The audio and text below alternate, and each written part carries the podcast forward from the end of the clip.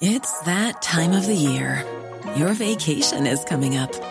You can already hear the beach waves, feel the warm breeze, relax, and think about work.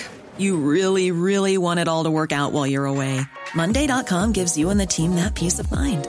When all work is on one platform and everyone's in sync, things just flow wherever you are. Tap the banner to go to Monday.com.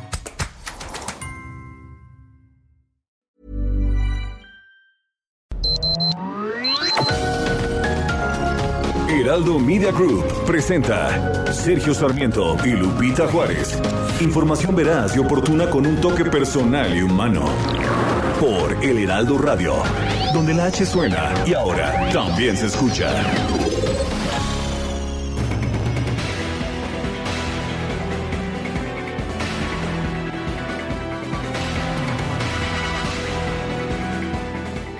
Llega, llega el día del tercer informe y con cambios, cambios importantes en la oficina del presidente de la República. Ayer se dio a conocer la renuncia del abogado Julio Scherer Ibarra, quien era consejero jurídico de la presidencia y no cualquier consejero. Mucho se dice que es y que ha sido el consejero jurídico de la presidencia más poderoso que ha habido en los tiempos recientes, por lo menos desde que tenemos información sobre este cargo. Esta renuncia se da a conocer unos cuantos días después de que Olga Sánchez Cordero deja la Secretaría de Gobernación para incorporarse al Senado y asumir el cargo de presidenta del Senado. Vale la pena señalar que hubo pues constantes pleitos entre la oficina del consejero jurídico de la presidencia Julio Scherer y la secretaria de gobernación Olga Sánchez Cordero. Parece que el presidente de la República ha optado por una decisión salomónica de quitar a los dos. Solamente que Olga Sánchez Cordero recibe el premio de consolación bastante honroso de ser presidenta del Senado y pues hasta este momento no sabemos que Julio Scherer vaya a mantener algún tipo de cargo público. Son las 7 de la mañana, 7 de la mañana con 2 minutos. Hoy es miércoles primero de septiembre de 2021. Es el día del tercer informe de gobierno. Yo soy Sergio Sarmiento. Quiero darle a usted la más cordial bienvenida a El Heraldo Radio. Lo invito a que se quede con nosotros aquí. Va a estar muy bien informado, se lo puedo asegurar de manera dinámica, de la forma en que Guadalupe Juárez y Sergio Sarmiento lo hemos hecho siempre, pero también podrá pasar un momento agradable, ya que siempre hacemos un esfuerzo por darle a usted el lado amable de la noticia. Guadalupe Juárez, ¿cómo estás? Muy buenos días. Hola, ¿qué tal, Sergio Sarmiento? Qué gusto saludarte a ti, al igual que a nuestros amigos del auditorio. Muy buenos días, bienvenidos pues a la mitad del camino, ¿no? Sin mañanera, pero pues eh, dicen que el tercer informe de gobierno es como el 50 informe de gobierno, que no hay mañanera, pero que esta será pues que será mañanera, pero un poquito más, más tarde, a las 10 de la mañana, a la mitad del camino, también viendo que habrá más cambios, por supuesto, no nada más el de el señor Scherer, se habla de que habrá otros movimientos, probablemente por ahí en economía, en fin, vamos a estar muy atentos y muy pendientes. Bueno, y en esta mitad del camino, saben ustedes que se ha renovado el Congreso y los integrantes de la Junta de Coordinación Política acordaron que este mismo miércoles, cuando arranca el primer periodo ordinario de sesiones, se lleve a cabo su primera sesión ordinaria para debatir y en su caso, como dicen los legisladores, aprobar sus eh, dos eh, temas pendientes, el reglamento de contingencia que requiere de dos tercios para ser modificado y el dictamen de la Comisión de Gobernación que quedó pendiente para la ley secundaria de declaración de procedencia y de juicio político. Pues muy, muy pendientes. Este miércoles se vota el dictamen sobre el juicio político. Bueno, y en otros, en otros temas, en otros temas, eh, tres agencias internacionales de Naciones Unidas han pedido al gobierno de México que respete los estándares internacionales en el uso de la fuerza pública para la contención de los migrantes en la frontera sur mexicana. recordará usted que se dieron a conocer videos en que integrantes de la Guardia Nacional y del Instituto Nacional de Migración eh, pues eh, agreden, agreden de manera violenta a migrantes que están tratando de rebasarlos. Bueno, este martes mientras pernoctaban después de tres días de caminata donde eh, después de recorrer 107 kilómetros, agentes del Instituto Nacional de Migración y de la Guardia Nacional irrumpieron de forma violenta en la, en la plaza central de Mapastepec para perseguir y detener a los casi 500 integrantes de la caravana de migrantes que partieron el sábado pasado de Tapachula. Los corretearon por las calles, los sacaron de casas en que se habían refugiado hasta de la parroquia. Los migrantes huían de pues de los miembros de la Guardia Nacional y de los agentes del Instituto de Migración, pero muchos de ellos fueron capturados y subidos a bordo de varios autobuses. Los que no pudieron huir eran principalmente aquellos que llevaban a niños consigo eh, y bueno, pues los que habían a eh, los que habían visto cómo sus parejas eran detenidos y también pues había personas con discapacidad. Son las 7 de la mañana con 5 minutos.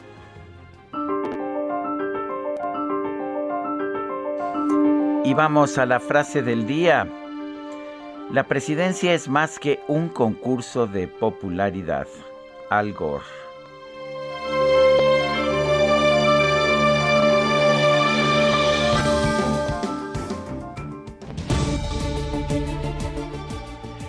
Bueno, y las preguntas, ya sabe usted que nos gusta preguntar, a mucha gente que nos escucha le gusta responder a nuestras preguntas.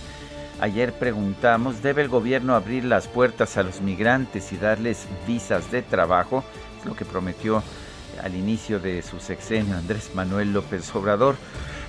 Nos dice que sí, 20.3%, nos dijo que no, 68.4%, quién sabe, 11.3% recibimos 5.970 participaciones. La que sigue, por favor. Y esta mañana ya puse la siguiente pregunta en mi cuenta personal de Twitter, arroba Sergio Sarmiento. En el día de su tercer informe de gobierno, ¿aprueba usted el gobierno que ha hecho Andrés Manuel López Obrador? Nos dice que sí 4.4%, que no 94.2%, quién sabe 1.4%. En 41 minutos hemos recibido 1.377 votos. Las destacadas del Heraldo de México. Bueno, pues vámonos con las destacadas en este mes de septiembre que estamos estrenando. Como decía un tuitero, Itzel González, llegó, llegó septiembre, llegó septiembre y sus posadas. Lupita, Sergio, amigos, muy buenos días. 15 días para el pozole, así que aquí llevamos la cuenta regresiva y como tú también lo dices, septiembre, octubre, noviembre, diciembre, ya se nos fue el año, se nos va el año en puro festejo, en pura fiesta, porque viene el, Día de la Independencia, viene Halloween, viene Día de Muertos, viene el aniversario de la Revolución, vienen las posadas, Navidad, Año Nuevo y la rosca. Hasta para tirar para arriba. No, si llegamos a la época de los festejos y por supuesto que aquí en la cabina con toda la producción estamos muy contentos de recibir estas festividades. Sergio Lupita amigos, tenemos que trabajar aunque sea miércoles y aunque estemos estrenando mes, así que comenzamos con las destacadas del Heraldo de México. En primera plana, tercer informe, Andrés Manuel López Obrador se alcanzan reservas históricas. Tiene el país 205.391 millones de dólares en poder de Banjico. El presidente reitera que se crecerá 6% este año. País Outsourcing incumple 46% de empresas. Estiman que 55 mil firmas no concluyen trámites de registro ante, ante la Secretaría del Trabajo. De México Metrobús, objetivo cambiar 54 unidades. En año y medio, todos los autobuses de la línea 3 del sistema de transporte serán eléctricos. Estados, Hidalgo, infección lo lleva al hospital. El gobernador Omar Fayad presentó salmonelosis. Orbe, talibanes reclaman momento histórico, presumen derrota a los Estados Unidos. Biden asegura que el retiro de Afganistán fue la mejor decisión.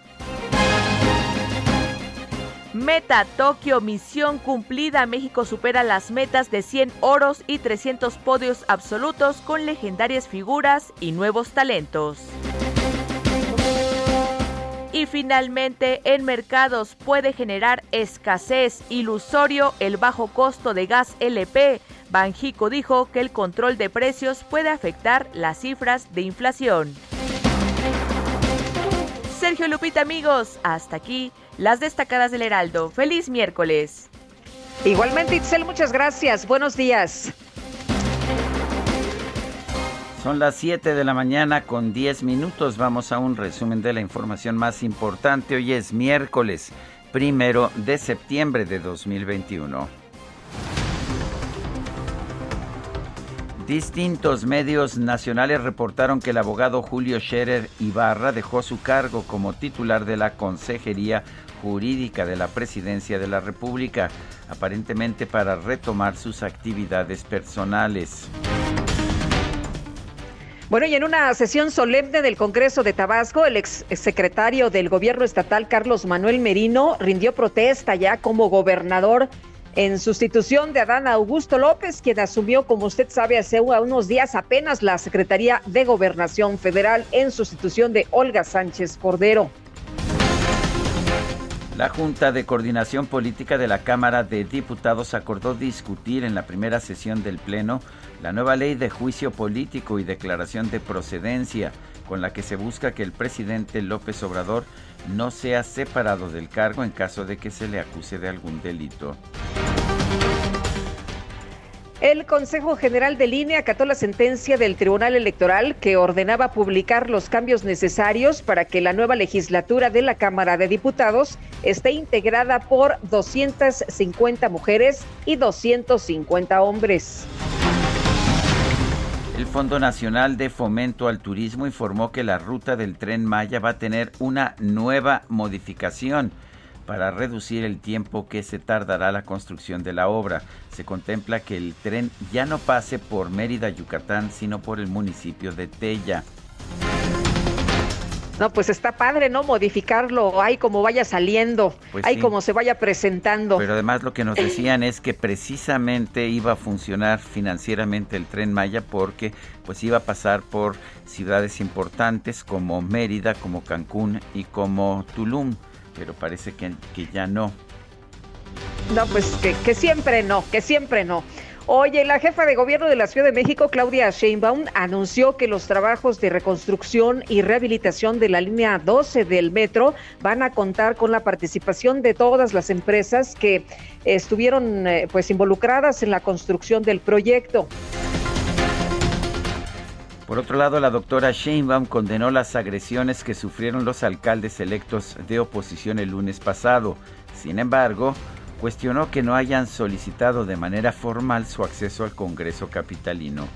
Obviamente se condena cualquier eh, eh, violencia, agresión que se haya sufrido. Hay que hacer una investigación para saber exactamente qué pasó o lo que me llama la atención, vamos a ponerlo así, es por qué no se llama a la presidenta de la mesa directiva, al secretario de gobierno, para decir queremos entrar al Congreso. No se puede hacer de la política un circo.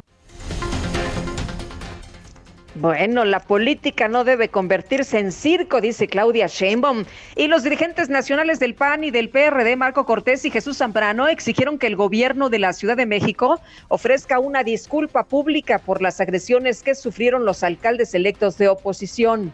Es absolutamente inaceptable. Por eso exigimos la disculpa pública de este gobierno autoritario y represor y la renuncia de quien mandó este operativo no tuvo que agredir, no tuvo que violentar. Y lo que estaban buscando era simple, evitar un albazo de último momento para concentrar más el poder de la Ciudad de México en detrimento de las alcaldías. Por su parte, la alcaldesa electa de Álvaro Obregón, Lía Limón, señaló que ya prepara una denuncia en contra de quien resulte responsable por el golpe que recibió por parte de un policía con equipo antimotines.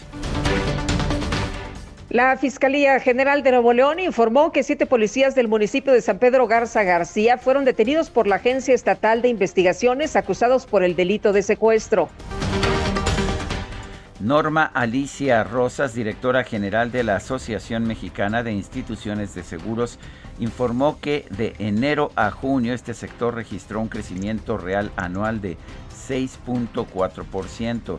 Es su primer incremento tras dos periodos a la baja. El INEGI informó que en agosto de 2021 se observaron disminuciones en los indicadores de confianza empresarial en los tres sectores, 0.1 puntos en manufactura, 2.5 puntos en construcción y 0.8 puntos en comercio. El Banco de México estimó que en 2021 el Producto Interno Bruto del país va a crecer 6.2%. Esto es ligeramente arriba de la previsión anterior de 6%. Para 2022, sin embargo, la expectativa se mantuvo en 3%. La Procuraduría General de Hidalgo confirmó el hallazgo del cuerpo de Ana Karen, quien fue arrastrada por una corriente de agua generada por las recientes inundaciones registradas en Tlanepantla, Estado de México. La arrastró la corriente y la encontraron hasta allá, hasta Tula. A través de redes sociales, el gobernador de Hidalgo, Omar Fayad, informó que fue ingresado a un hospital para ser atendido por un cuadro de salmonelosis. Aseguró que ya se está recuperando y que en las próximas horas será dado de alta.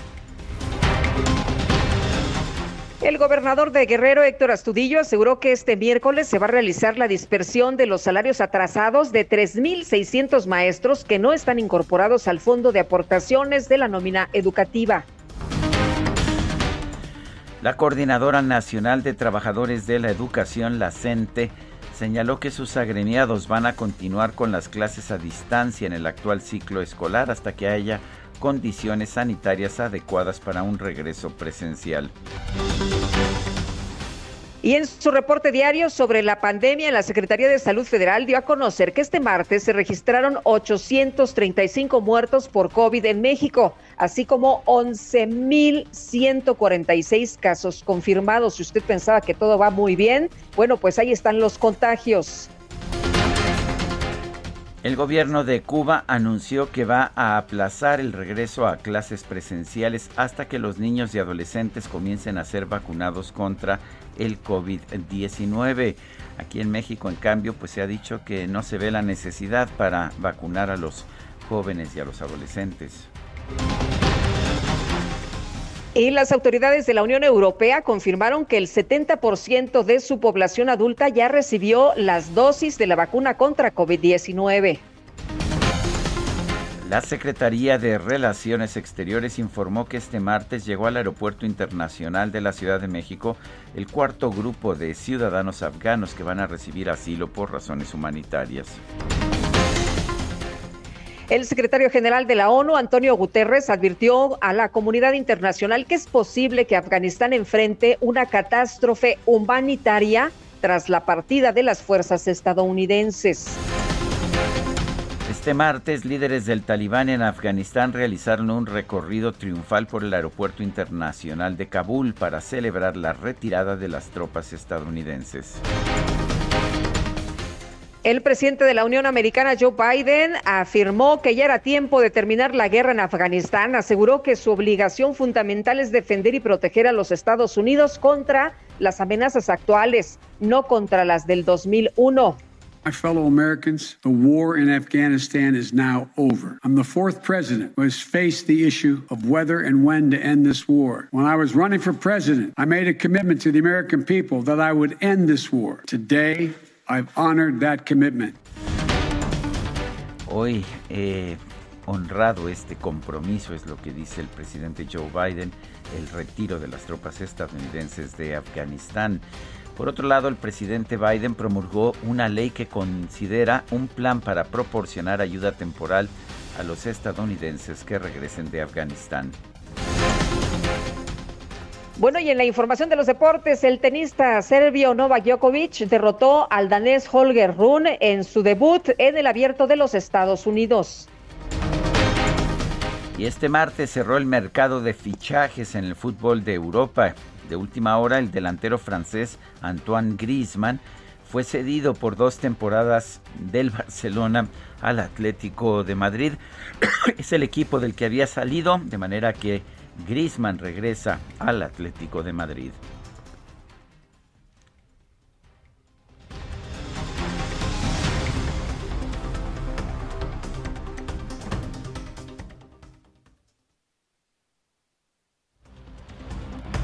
Nueve minutos.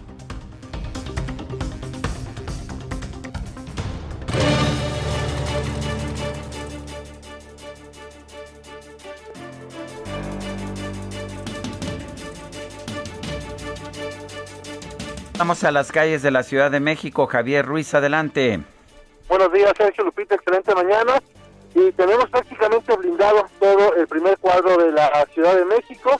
Para quien desea llegar a Palacio Nacional, pues prácticamente tendrán que pasar bastantes eh, filtros de seguridad colocados por elementos de la Secretaría de Seguridad Ciudadana. Únicamente personas que viven por la zona o que vienen al evento de las 10 de la mañana, pues eh, podrán ingresar. Tenemos eh, los primeros filtros sobre la calle de Donceles, justamente en el eje central Lázaro Cárdenas, también sobre el 5 de mayo llegando a la calle de Palma y también sobre la avenida 20 de noviembre llegando a la zona de la avenida José María Santos, ya tenemos los primeros filtros. Hay que evitar el principal todo eh, toda esta zona, todo este perímetro, mientras acaba lleva a cabo pues el tercer informe de gobierno federal y así que hay que evitar la zona, utilizar como alternativa el eje central Lázaro Cárdenas, el eje 1 norte, el eje 1 oriente, la avenida Anillo de Circunvalación, la avenida Chapultepec es una buena opción para evitar realmente la zona centro de la Ciudad de México. De momento, Sergio Lupita, este es el reporte que tenemos. Gracias, Javier.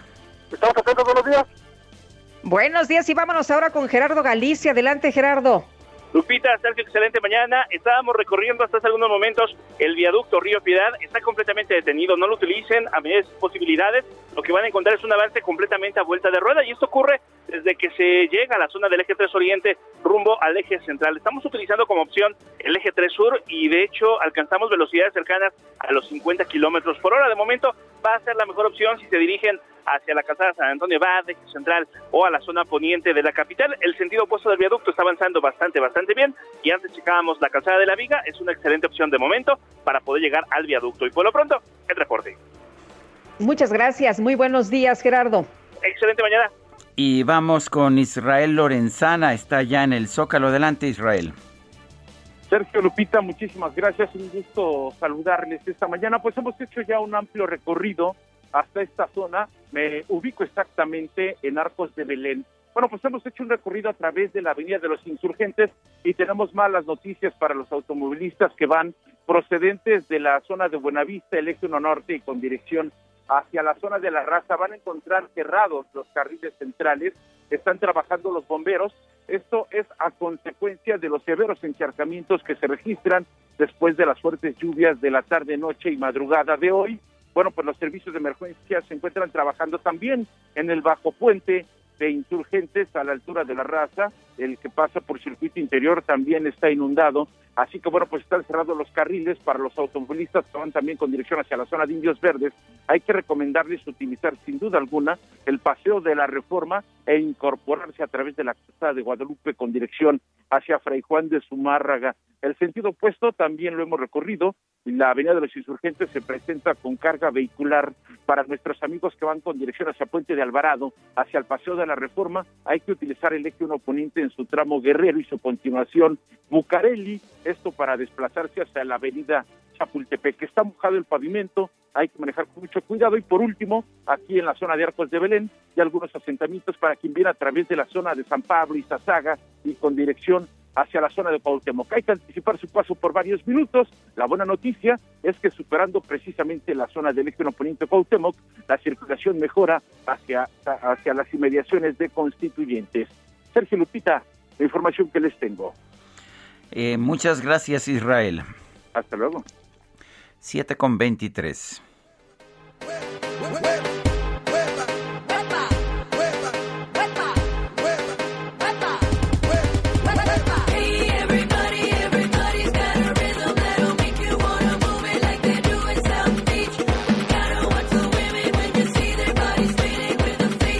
¿Qué te parece, Guadalupe, si escuchamos hoy a una cantante cubana estadounidense que dejó huella, una huella muy profunda hace algunos años en esta fusión de música latina con pues música contemporánea estadounidense? Es Gloria Estefan. Y si te parece, empezamos con esta que se llama Huepa.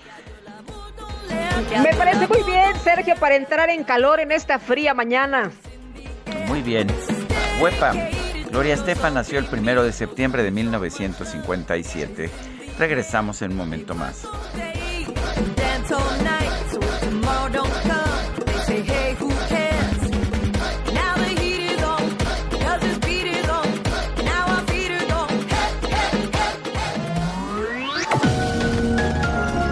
Sergio Sarmiento y Lupita Juárez quieren conocer tu opinión, tus comentarios o simplemente envía un saludo para ser más cálida esta mañana. Envía tus mensajes al WhatsApp 5520 109647.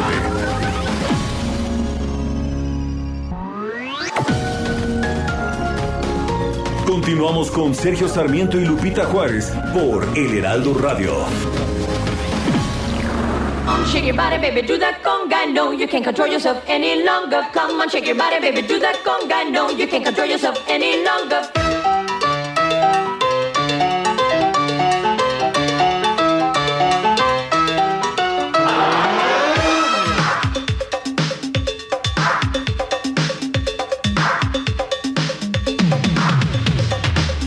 Your body, baby, do that conga. No, you can't control yourself any longer. Feel the rhythm of the music getting stronger. Don't you fight it till you try to do that conga beat.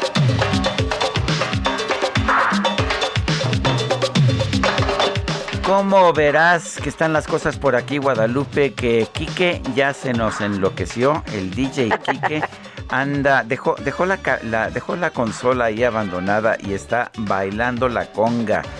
Le, se ve que le gusta Gloria Estefan, no para, no para. ¿Cómo lo ves, Guadalupe? No me digas que ya anda encabezando el trenecito por ahí por la redacción. Ahí van todos y detrás de él Fer y detrás Itzel, hasta Adrián Alcalá anda detrás de estos.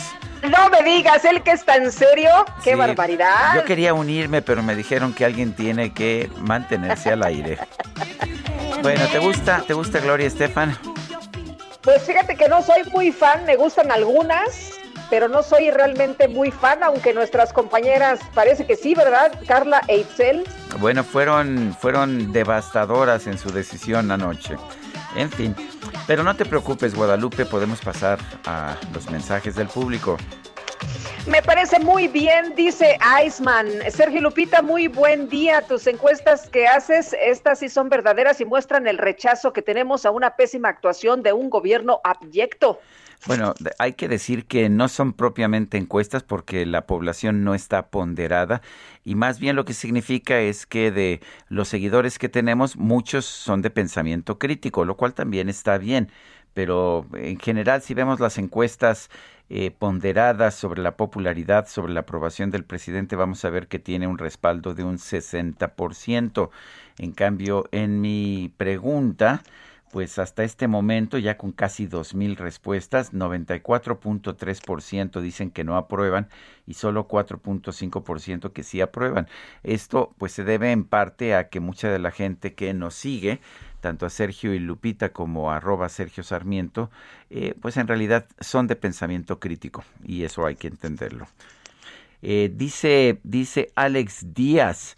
Buenos días para el maravilloso equipo del Heraldo Radio, deseándoles un excelente inicio del mes patrio. Empezamos muy bien, sin el show cómico, mágico y musical de la mañanera, pero desgraciadamente dentro de tres horas dará inicio el solemne informe que en lo personal ni me interesa y a esa hora pagaré mi internet porque es el mismo discurso que da todos los días. Saludos desde Johannesburgo, en la República de Sudáfrica, su fiel amigo Alex Díaz. Pues Son- abrazos, abrazos, Alex Hasta Díaz, hasta, Sudáfrica, allá. ¿no? Son las 7 de la mañana con 33 minutos. En Soriana, el ahorro es para todos con la oferta de cada día. Hoy miércoles 1, dale lo mejor a tu familia, aprovechando que la carne molida de res especial 80-20 está a 79.90 el kilo. Hasta 3 kilos por cliente. Soriana, la de todos los mexicanos. Solo septiembre 1. Aplican restricciones. Aplica en Hiper y Super. Bueno, seguimos con la información y a mitad del camino, a la mitad del camino, ¿cómo están las cosas? El presidente Andrés Manuel López Obrador presentará hoy su tercer informe de gobierno. ¿Cómo está el sector salud en el país? Ya logramos ser como Dinamarca. Doctor Javier Tello, especialista en políticas de salud. ¿Qué tal? Gracias, como siempre, por platicar con nosotros. Muy buenos días. Buenos días, Lupita, Sergio. Qué gusto estar con ustedes. Hola, Oye, Javier. cuéntanos. Sí, adelante, Lupita. Cuéntanos, eh, Javier, ¿cuál es tu evaluación? ¿Cómo está el sector salud en el país? El presidente todavía en sus spots ha señalado que estaba totalmente destruido el sector salud en el país y que él tuvo que rescatarlo. Bueno, pues no parece que es lo que, lo que vemos nosotros en el mundo real, ¿no? Primero que nada, hay que decir que la, única intención que había, por lo menos por escrito, en uh, el plan de trabajo del candidato López Obrador en ese momento, era la unificación del sistema de salud y esto no se dio, este plan se, se, canceló completamente antes de siquiera comenzar el sexenio. Entonces lo único que, que, que les quedó fue ver cómo eh, tomaban lo que, lo que seguía. Uno, eliminando el seguro popular, que ya hemos discutido en muchos foros que fue una decisión meramente ideológica, y en cambio pusieron el INSABI, que es hoy... Eh, Uh, todavía algo que na nadie se explique exactamente qué, qué, qué, es lo que es a ciencia cierta, el Instituto para la Salud y el Bienestar, pero está manejando todos los recursos del sector salud y esto ha tenido una serie de consecuencias bastante, eh, bastante malas, ¿no? La, la más reciente de ellas y que Sergio comentó en una de sus columnas fue que el día de hoy, todos estos pacientes que alguna vez tuvieron acceso al Seguro Popular y muchos de los médicos sabían sin saber qué es lo que sigue en estos procedimientos, qué pueden hacer o qué no pueden hacer, sobre todo cuando estamos aparte en uno de los desabastos más importantes de la historia. Por lo tanto, hoy los pacientes no tienen medicamentos dentro de las instituciones pero está prohibido que las vayan a comprar por fuera y las lleven a los hospitales. Entonces, esto, esto hay que, hay que decirlo, no es para nada un, un, avance, ¿no? Tenemos una falta de asignación presupuestal enorme. Digo, para tener un, un, sistema de salud como el de Dinamarca, deberíamos estar invirtiendo en salud como en Dinamarca. Y estamos haciéndolo en la sexta parte de lo que lo hacen en Dinamarca nos falta dinero, hay desabasto de medicamentos, no sabemos en qué nivel, porque nadie lo informa, estamos eh, en el abasto de las vacunas, del sistema de, um, vacunación básico para los niños, ya nos faltaban vacunas para el sarampión antes de la pandemia y no, y no parece que esto haya mejorado, ¿no? Entonces, vaya, So, son muchas cosas. Lo que vemos que anuncia el presidente es que dice que hay una gratuidad y que hay una universalidad. Bueno, pero esto está dicho solamente en el papel y dicho por él. En la práctica, en la práctica, si nosotros vemos los resultados de Coneval, la verdad es que los mexicanos perdieron acceso a la salud. Son más mexicanos los que tienen, eh, perdón, menos mexicanos los que tienen acceso a la salud hoy que hace dos años. Y el gasto de bolsillo, lo que tiene que pagar la gente de su dinero para la salud, se incrementó. Con todo esto en la mano, pues yo no entiendo dónde puede haber un buen eh, diagnóstico de estos tres años, ¿no?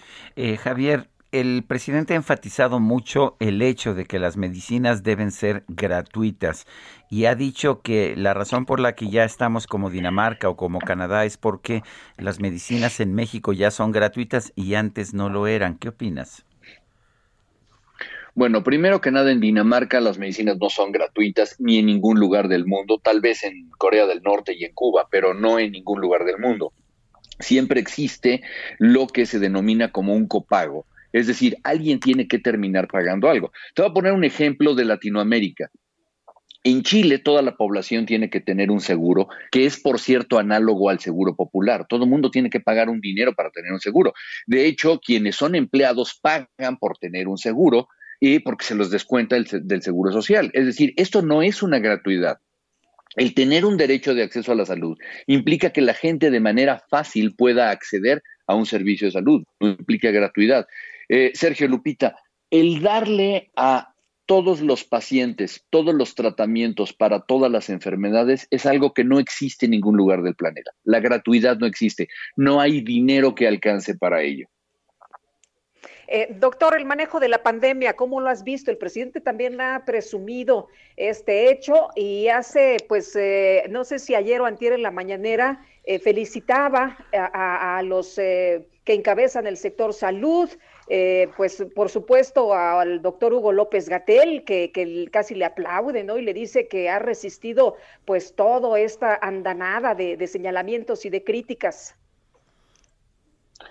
Eh, mira, la realidad es que cómo podemos evaluar las cosas si no es por los resultados. Cuando somos el cuarto país en el mundo en mortalidad por la pandemia, yo creo que esto ya es una tarjeta de presentación bastante mala. Nos dicen y nos repitan hasta el cansancio que gracias a la reconversión hospitalaria no vimos esa cantidad de muertos afuera de los hospitales. Pues claro que no los vimos afuera de los hospitales porque estaban muriendo del otro lado de la puerta, estaban muriendo en las salas de emergencia o peor, estaban muriendo en sus casas. Pero esto no quiere decir que hayamos mantenido eh, bien la pandemia cuando eh, somos uno de los países que tienen menos pruebas de detección. Es decir, no se hizo la tarea y no se hicieron las pruebas de detección suficientes y no se siguen haciendo como política de Estado sencillamente por una cuestión económica. Es porque para no gastar dinero no hacemos más pruebas. Y nos han aventado cualquier cantidad de argumentos diciendo que las pruebas en sí no salvan vidas. Bueno, cuando vemos exactamente que en otros países el poder tener pruebas nos puede dar mejores diagnósticos.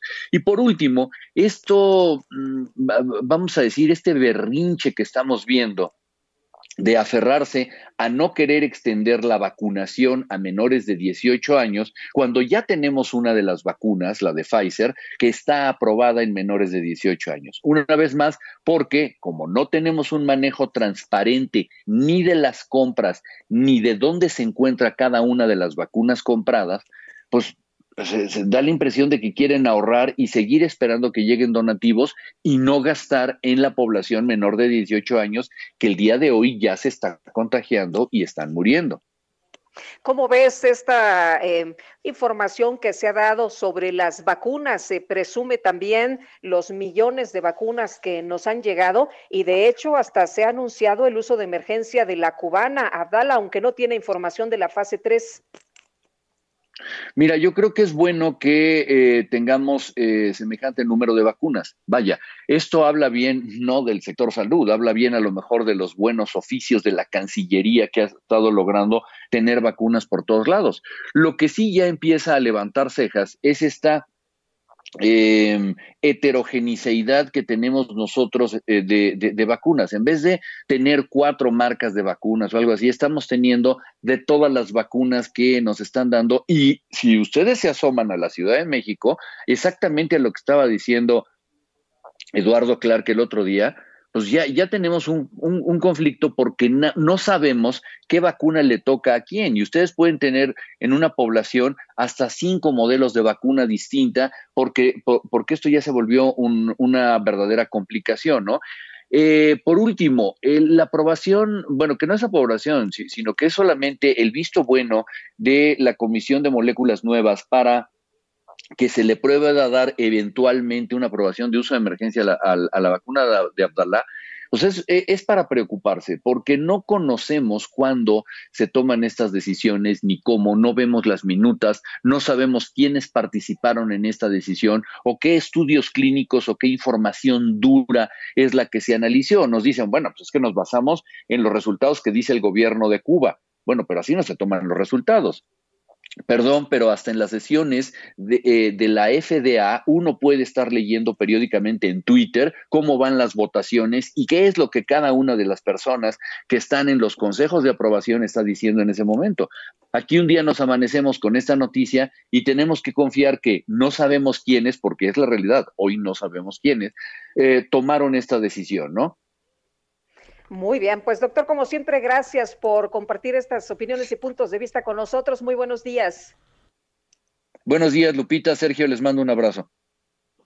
En Soriana, el ahorro es para todos con la oferta de cada día. Hoy miércoles 1, dale lo mejor a tu familia, aprovechando que la carne molida de res especial 80-20 está a 79.90 el kilo. Hasta 3 kilos por cliente. Soriana, la de todos los mexicanos. Solo septiembre 1. Aplican restricciones. Aplica en Inter y Super.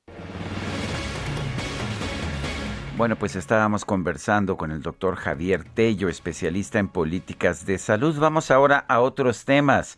El INAI, el Instituto Nacional de Transparencia, Acceso a la Información y Protección de Datos Personales, ha presentado un micrositio que se llama Contrataciones Públicas durante la Emergencia. Eh, vamos a conversar con Adrián Alcalá, comisionado del INAI, precisamente sobre este tema. Adrián Alcalá, buenos días, señor comisionado. Gracias por tomar esta llamada. Cuéntenos de este micrositio. ¿Qué puede encontrar el público en general y qué tan fácil es para el público en general entender las compras, las contrataciones públicas a través de este sitio? Gracias. Muy buen día, Sergio, Lupita y a todo el auditorio. Eh, efectivamente, el día de ayer presentamos, en el marco de un foro que realizamos, presentamos como parte de la política de transparencia proactiva del INAI este nuevo micrositio Contrataciones Públicas ante la Emergencia. Este micrositio nace de la necesidad de fomentar en la discusión pública la rendición de cuentas para fortalecer la misma y poner en un escrutinio público todas las contrataciones que ha realizado el gobierno federal de enero del 2020 a abril del 2021, que es el último corte al que teníamos, porque recordemos que los sujetos obligados, es decir, las entidades y dependencias, actualizan su información cada trimestre.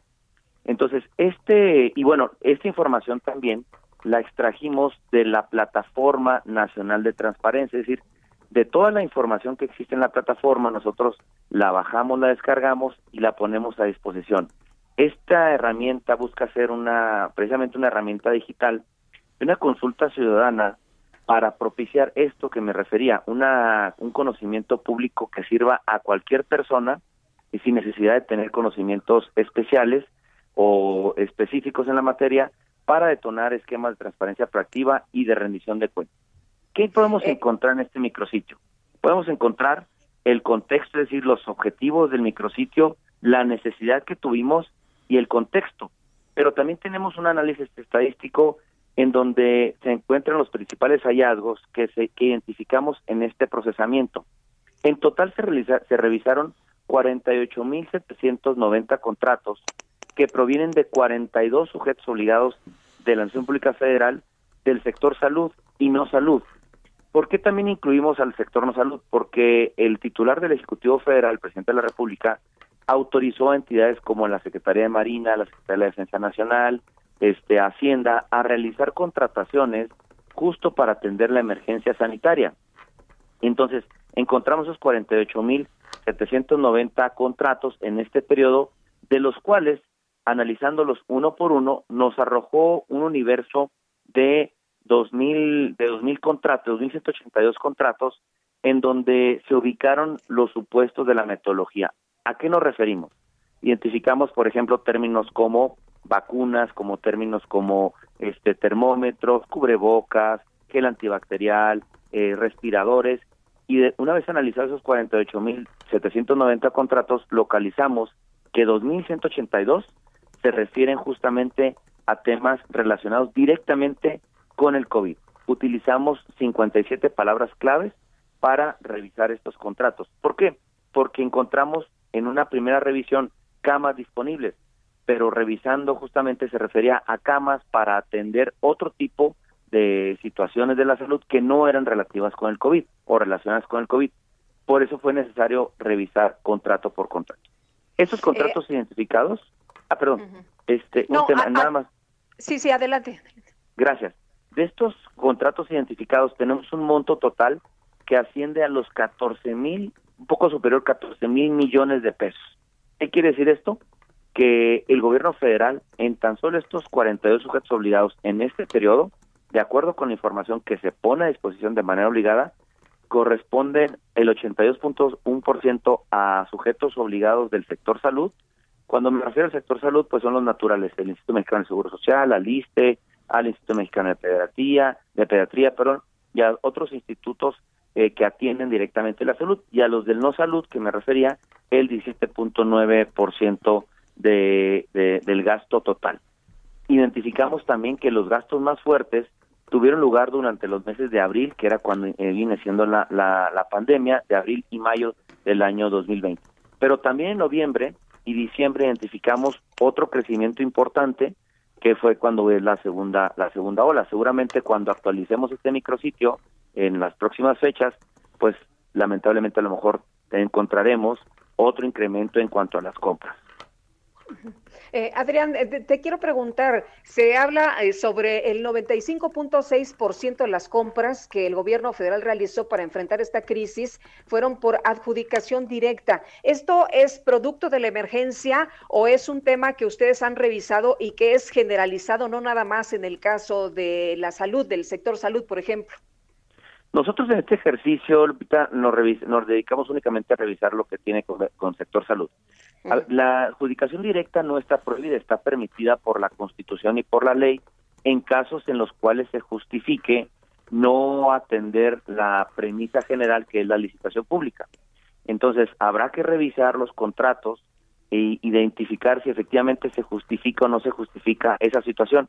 Lo que hoy Linaya hace es justo poner al escrutinio público en lenguaje sencillo, con glosario de términos para que de tal manera la gente que no sea experta conozca y se familiarice con términos relativos a las contrataciones públicas y abrir ese debate y entonces ya este que existe una contraloría social y determine eh, o, sea, o determinemos si está justificado o no está justificado la licitación, pero en las adjudicaciones directas o no, si está justificado, por ejemplo, a lo mejor pagar una mascarilla N95 cuyo precio varió entre los 13 pesos en junio del 2020 y 945 pesos en agosto. Gel antibacterial que tuvo un precio por litro entre los 20 pesos en octubre y los 1.250 pesos en diciembre. Es decir, habrá que ver en esos contratos, este, pues justamente la, la justificación de pagar ese precio. Quizá a lo mejor por la por la tercera ola o la, pero la, la segunda ola o la primera ola en su momento pues fue necesario pagar porque había que atender la emergencia sanitaria. Pero entonces ahí está en los contratos que hoy ponemos en lenguaje sencillo, con gráficas y además en datos abiertos. Eso es importantísimo también, de tal manera que cualquier persona pueda descargar todos los contratos, hacer cruces de la información y entonces, reitero, poner en el, escrutinio público o en el debate público las contrataciones que se han hecho. Y este micrositio lo estaremos actualizando de manera trimestral por parte del instituto. Adrián Alcalá, comisionado del INAI, gracias por tomar nuestra llamada. Gracias, Sergio. Gracias, Lupita, a toda la audiencia. Buen día. En Soriana, el ahorro es para todos con la oferta de cada día. Hoy miércoles 1, dale lo mejor a tu familia, aprovechando que la carne molida de res especial 80-20 está a 79.90 el kilo. Hasta 3 kilos por cliente. Soriana, la de todos los mexicanos. Solo septiembre 1. Aplican restricciones. Aplica en Inter y Super. El gobierno de la Ciudad de México prepara las segundas dosis para adultos de 40 y 49 años, así como para jóvenes de 30 a 39. Y Carlos Navarro, nos tienes toda la información, te escuchamos. A ver, eh, no estamos escuchando a Carlos Navarro, lo, lo vamos a recuperar tan pronto se pueda. Ya está Carlos Navarro, adelante Carlos. Buenos días, Sergio y Lupita. Les saludo con gusto a ustedes en el auditorio y comentarles que la segunda dosis de AstraZeneca para adultos de 40 a 49 años de edad, así como el complemento del esquema de Sputnik a los jóvenes de 30 a 39 de la Ciudad de México, están próximas a aplicarse. Así lo informó la jefa de gobierno, Claudia Sheinbaum, quien explicó que los próximos días se darán detalles. Escuchemos. Hubo un ligero retraso de la semana pasada esta en las eh, vacunas AstraZeneca que salen de la planta de, que está en México, de Leomont, pero ayer nos informaron que el día de mañana parece que ya comienzan a distribuirse. Entonces eh, nos va a tocar la parte de la segunda dosis de AstraZeneca de 40 a 49 años. Para este sector está pendiente la segunda dosis en las alcaldías de Azcapotzalco, Benito Juárez, Gustavo Amadero, Iztacalco, Iztapalapa y Venustiano Carranza. En el caso de los jóvenes de 30 a 39 años de edad, el biológico ruso también ya está próximo a llegar y por, probablemente sería la próxima semana. Escuchemos. También nos informaron que ya pronto llega la segunda dosis de Sputnik de tal manera que estaríamos vacunando también en la siguiente semana, probablemente ya la segunda dosis de la vacuna Sputnik, que fue principalmente para los adultos de 30, bueno, los jóvenes, de 30 a 39 años. Comentarles que fue del martes 20 al sábado 24 de julio que se aplicó la primera dosis a personas de este eh, sector en Tláhuac, Miguel Hidalgo, Azcapotzalco, Benito Juárez, Coyoacán y Gustavo Amadero. Recordemos que incluso el biológico se acabó ante la alta demanda por parte de este sector poblacional y algunos que no alcanzaron recibieron AstraZeneca. Y también comentarles que los trabajos de rehabilitación de la línea 12 que sufrió el colapso en su tramo entre la estación Olivos y Tezonco en mayo pasado inician esta semana después del análisis y la serie de recomendaciones realizadas por el Comité Técnico Refuerzo y Rehabilitación conformado con especialistas en la materia. En este caso se contempla reconstruir el claro colapsado, renivelación y realineación de vías, sustitución de durmientes, entre otras labores también en el, tramo subterráneo donde hay problemas de filtraciones y tienen que atender el drenaje. La jefa de gobierno Claudia Sheinbaum informó que las empresas que trabajaron en su construcción serán las responsables de costear y llevar a cabo labores. Sergio Sarmiento y Lupita Juárez quieren conocer tu opinión, tus comentarios o simplemente envía un saludo para ser más cálida esta mañana. Envía tus mensajes al WhatsApp 5520 109647.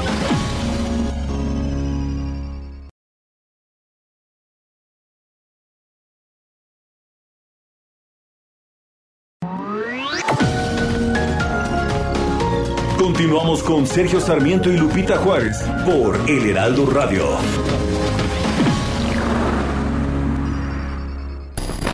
No quiero verte llorar. Un día como hoy en 1931 nació en la Ciudad de México el cantante y actor Javier Solís. Desde niño comenzó su inquietud por el arte, sin embargo dejó de asistir a la escuela para ayudar en los gastos en su casa. Fue panadero, carnicero, cargador de canastas en el mercado y lavador de automóviles, entre otros oficios. Me voy mi vida de tu presencia. No sé tienen tus ojos Años después comenzó a cantar en restaurantes como parte del dúo Guadalajara y luego del trío Flamingo, llamado después Trío México. Más adelante fue intérprete solista de música ranchera y cantaba en las noches con grupos de mariachis en la Plaza Garibaldi. En 1950 grabó sus primeras canciones, Tómate esa copa y Te voy a dar mi corazón, producidas por el trío Los Galantes, en un pequeño estudio de grabación destinado a artistas aficionados y que pertenecía a la sala de cine Cinelandia de la Ciudad de México. Su consagración definitiva fue cuando grabó el tema Llorarás, llorarás en 1959. Su carrera duró solamente 10 años. Grabó 379 canciones y se convirtió en uno de los cantantes más famosos de la historia en México. Sombras nada más, acariciando mis manos. Sombras nada más, entre tu amor y mi amor.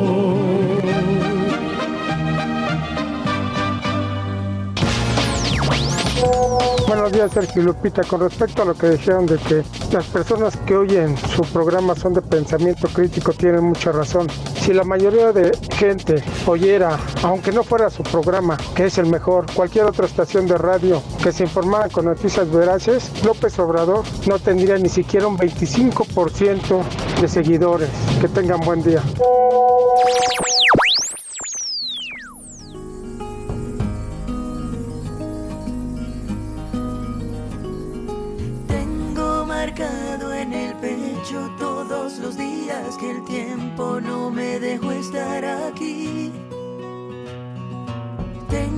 Una fe que madura, que va conmigo y me cura desde que te conocí. Tengo una huella perdida entre tu sombra y la mía que no me deja mentir. Soy una moneda en la fuente, tú mi deseo pendiente, mis ganas de revivir. Mañana constante y una acuarela esperando verte pintado de azul. Otra probadita de la música de Gloria Estefan. Esto se llama Hoy. Del otro lado, tú eres mi norte y mi sur. Hoy voy a verte de nuevo.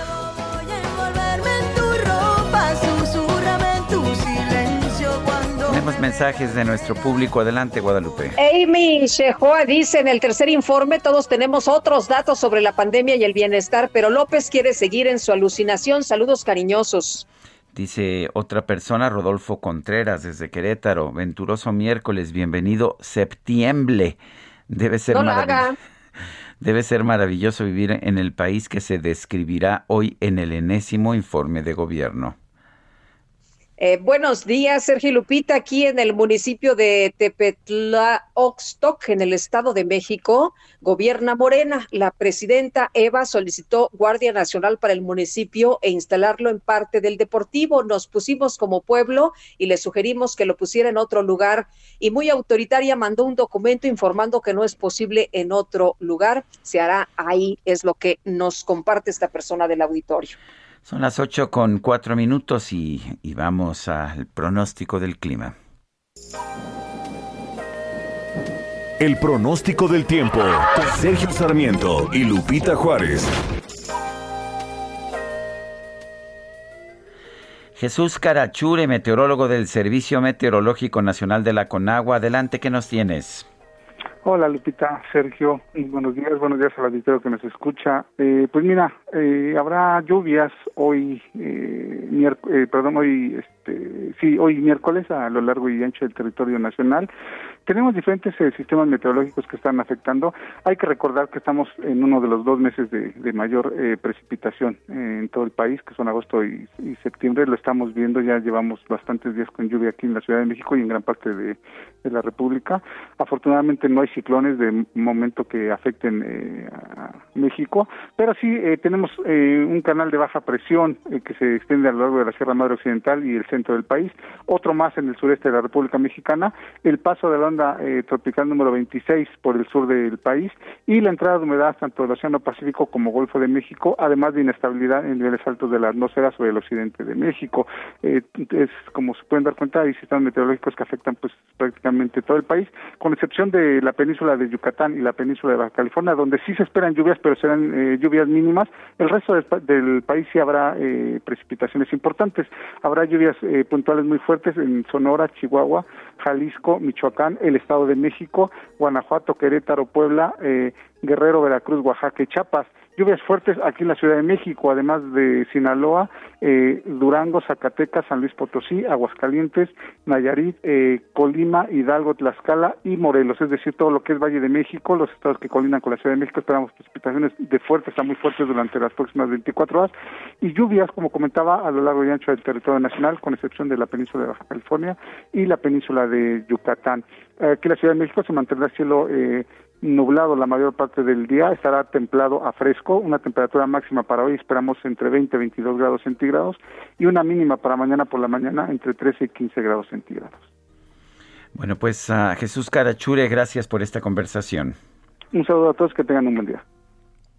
Muchas gracias, muy buenos días. Bueno, y de acuerdo con la aplicación oficial de la Comisión Reguladora de Energía en Iztapalapa, donde se empezó a repartir el gas bienestar, hay cuando menos cinco empresas distribuidoras que ofrecen precios más bajos que los que ofrece el gobierno a través de este gas bienestar. Víctor Ramírez, vocero de la plataforma México Clima y Energía. ¿Cómo estás? Muchas gracias, como siempre, por tomar nuestra llamada. Buenos días. Hola, muy buenos días. Bien, bien, gracias. Saludos al auditorio y a sus órdenes. Ah, nos, nos dijeron que el gas bienestar iba a ser el de mejor precio y que pues que iba a incidir para que todos los demás bajaran sus precios. ¿Qué es lo que estamos viendo? Apenas está empezando, pero ¿cómo estamos viendo el comportamiento en el mercado de este gas bienestar?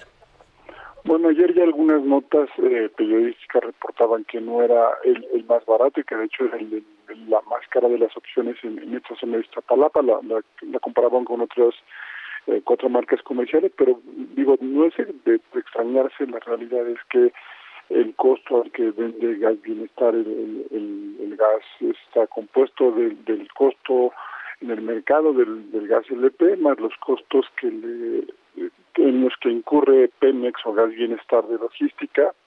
Y pues eh, eso que quiere decir que para que lo lleven a un costo más bajo tendrían una o conseguir la molécula más barata o ser más eficientes y, históricamente sabemos que las empresas de gobierno no suelen ser las más eficientes que hay pues por lo tanto los costos no, no tendrían por qué ser más bajos no Oye, Víctor, eh, los, eh, ¿cómo, ves esta operación allá en Iztapalapa? Tanques pintados, eh, rehabilitados, no son nuevos. La gente tiene que ir por su tanque y transportarlo a su casa y además colocarlo sin ser especialista. Creo que es otra parte eh, complicada. Ayer vimos en redes sociales una foto de alguien que festejaba que llegaba una señora de la tercera edad con sus propios medios a, comprar el tanque. Y pues es un es, un peligro. Algo que comentaba yo hace algunas semanas es que eh, tal vez los eh, los distribuidores de gas que te dan el, gas más caro es porque eh, ellos tienen el compromiso de llevarlo y en algunos casos hasta, instalarlo en tu hogar para evitar este riesgos. Y pues aquí lo que lo que vemos es una empresa que lo único que se compromete es a llevarte el gas a tu zona más barato no te lo lleva hasta tu hogar, eh, no, y pues veremos las condiciones de seguridad porque es un riesgo eh, latente siempre el, manejo de, un, material peligroso, de un material explosivo. Esperemos que, que no pase a mayores, pero pues lo, lo, que vamos a es un servicio, este, digamos que incompleto, ¿no? Eh, eh, Víctor, eh, ayer Jonathan Heath, subgobernador del Banco de México, expresaba su preocupación sobre los controles de precios sobre el gas. Decía que esto podía tener consecuencias negativas. ¿Qué opinas? yo, yo coincido y es algo que toda la gente que, que, que, conoce economía ha hablado de ello. Es un riesgo porque estás intentando hacer artificialmente o creando un precio artificial de un producto cuando en realidad hay costos alrededor que no justifican eh, este, el, costo que estás reportando. Entonces, eh, lo dijimos cuando empezó el control de precios que, iba a ser un, fracaso. La realidad es que eh, los precios que ha puesto la Comisión Reguladora de Energía no han no, no han sido costos que, que empujen hacia abajo, han sido costos medios para la industria, o sea, desde antes de que pusieran los costos máximos iban a, este, había costos menores que el costo máximo que puso este, la, propia CRE. Eh, esto significa que no se empujó el costo hacia abajo y si lo hubieran intentado hacer hubieran generado un desabasto. Eh, eso es una política que se sabe que ha fracasado en el mundo y pues iba a fracasar en México. Jonathan Heath creo que tiene toda la razón, ¿no? Eh, Víctor, es el día de hoy el tercer informe de gobierno del presidente López Obrador. Eh, ¿Cómo calificas tú, cómo evalúas tú las eh, acciones, los cambios en materia energética en nuestro país en estos tres años? Bueno, pues hace, eh, llevo un par de días diciendo en redes sociales que, solamente, al vapor solamente la barbacoa es buena y lo que hemos visto al menos en el sector energético son improvisaciones y cosas al vapor y esto ha hecho que no se hagan las cosas bien, que, que, que solamente sean ideas que parecen brillantes, que se intenta improvisar sin hacer estudios de fondo y pues bueno, esto ha llevado a que no se tenga eh, el, desarrollo de, políticas adecuadas para, el país y solamente improvisaciones que terminan en, en fracaso, ¿no? Bueno, pues Víctor Ramírez, vocero de la plataforma México Clima y Energía, gracias por tomar nuestra llamada. Muchísimas gracias, que tengan muy buen día. Son las 8 con 12. El Químico Guerra con Sergio Sarmiento y Lupita Juárez. Químico Guerra, ¿cómo estás? Adelante. Sergio, ¿qué tal? Buenos días, Lupita. Bueno, pues como acabamos de escuchar, existe una preocupación de que el calentamiento global tendrá un fuerte efecto negativo en las cosechas. Para nuestro país, Sergio Lupita, esto es crucial para el bienestar de nuestra población. Fíjense que una investigación de la Universidad de Minnesota, publicada ayer en los Proceedings of the National Academy of Sciences, estos eh, NAS, ¿verdad? Los eh, registros de las academias de ciencias de los Estados Unidos, acerca de las producciones históricas de maíz a lo largo de este Corn Belt, lo que es el eh, cinturón del grano de los Estados Unidos, sugiere que la continuación de las cosechas históricas dependerá de un clima estable y de los ajustes continuos que hagan los agricultores. Esta investigación, conducida por el doctor Ethan Butler, director del Departamento de Recursos Forestales en la Escuela de Agricultura, Alimentos y Ciencias Naturales de la Universidad de Minnesota, y sus colegas de la Universidad de Harvard, analiza cómo tanto el clima como el manejo agrícola ha influido en el incremento de las cosechas. En general, este trabajo demuestra que los campesinos y agricultores se han adaptado, adelantando las fechas de siembra y el sembrar variedades que tardan más en madurar, aumentando los rendimientos en el maíz 28% desde 1981 en los Estados Unidos, no en México. Quisimos incluir al agricultor en la película de cómo el cambio climático va a afectar los cultivos. A veces pensamos que el cambio climático es una planadora que va a pasarnos por encima. En esta investigación demostramos que los agricultores ya han empezado a hacer ajustes para mejor alinear sus prácticas de siembra con los cambios de clima y esperamos que esta sea una guía para los cambios en el futuro. Butler y sus colegas usaron un modelo estadístico para estudiar las cosechas del maíz de temporal reportados por el Departamento de Agricultura de los Estados Unidos y, y, que se ven afectados por las temperaturas altas. Esto para nuestro país, sobre todo en la esquina noroeste, todo lo que es Sonora, eh, lo que es Chihuahua, lo que son las dos eh, Baja Californias, pues van a tener un impacto enorme en la producción de alimentos.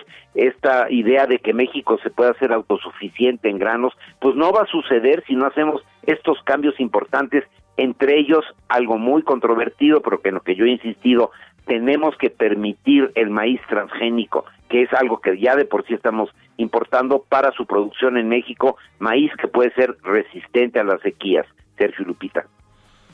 Bueno, pues Químico Guerra, como siempre, gracias y, pues coincido contigo plenamente. Gracias y un fuerte abrazo. Igualmente, Lupita, buenos días. Gracias, hasta luego, Químico. Buenos días. Este miércoles se reunirán los 628 legisladores federales en el Salón de Plenos de la Cámara de Diputados para la sesión de instalación del Congreso General de esta legislatura de la 65. Iván Saldaña, cuéntanos, muy buenos días.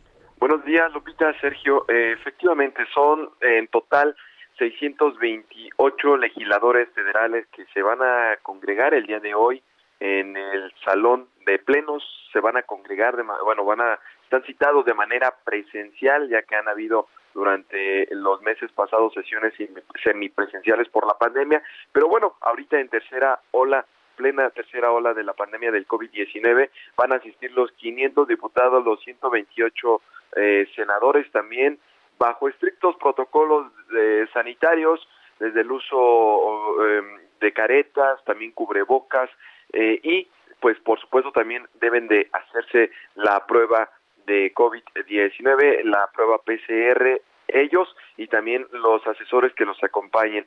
Eh, hablamos con el presidente de la mesa directiva de la Cámara de Diputados, Sergio Gutiérrez Luna. Él dijo que pues este encuentro tiene que ser de manera presencial hasta que no se modifique el reglamento del Congreso, pero enfatizó que pues bajo todas estas medidas sanitarias, sin embargo, eh, también eh, se, se aclaró que no se van a invitar, no van a haber invitados en las galerías, en el salón de plenos, solamente los legisladores y el personal más indispensable.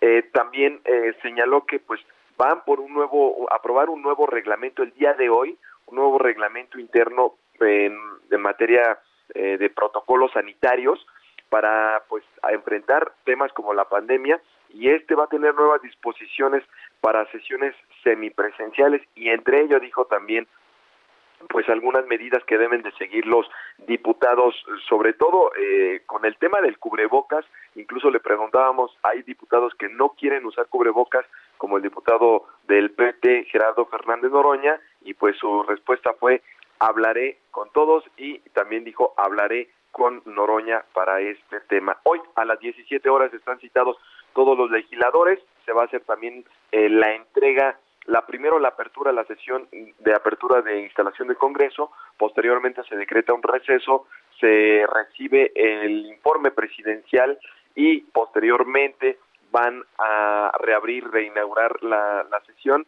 reabrir la sesión y para empezar a discutir el tema de la ley de revocación de mandato, así como la ley de consulta eh, eh, popular, eh, es lo que estarían llevando aquí en el, en el Congreso. Bien, pues Iván, se va a poner bueno, ¿no? Se va a poner bueno desde el primer día. Sí, se espera una sesión bastante larga y no van a sesionar el día de mañana jueves, así que pues quieren sacar el día de hoy eh, ambas leyes reglamentarias que hacen falta. Es, perdón, la de la de juicio político y declaración de procedencia y también la ley de revocación de mandato. Entonces, quieren sacarlo todo hoy, Lupita. Bueno, pues ya nos estarás platicando, mi querido Iván. Muchas gracias. Buenos días. Buenos días a todos. Son las 8 con 19 minutos. Vámonos a las calles de la Ciudad de México. Israel Lorenzán, adelante. Sergio Lupita, muchísimas gracias. Pues nosotros continuamos recorriendo las calles, esta vez el Paseo de la Reforma. Ya hemos hecho un recorrido prácticamente desde la zona de la Glorita de la Diana Cazadora y con dirección hacia Bucareli. En el punto donde nos encontramos, Insurgentes y Reforma, hay algunos asentamientos considerables, hay que anticipar su paso para nuestros amigos que van con dirección hacia la Avenida Hidalgo y recomendar como alternativa la Avenida Rivera de San Cosme y su continuación Puente de Alvarado o también la Avenida Chapultepec puede ser una buena opción esta mañana para quien se desplaza hacia el central Lázaro Cárdenas. Sergio Lupita, información que les tengo.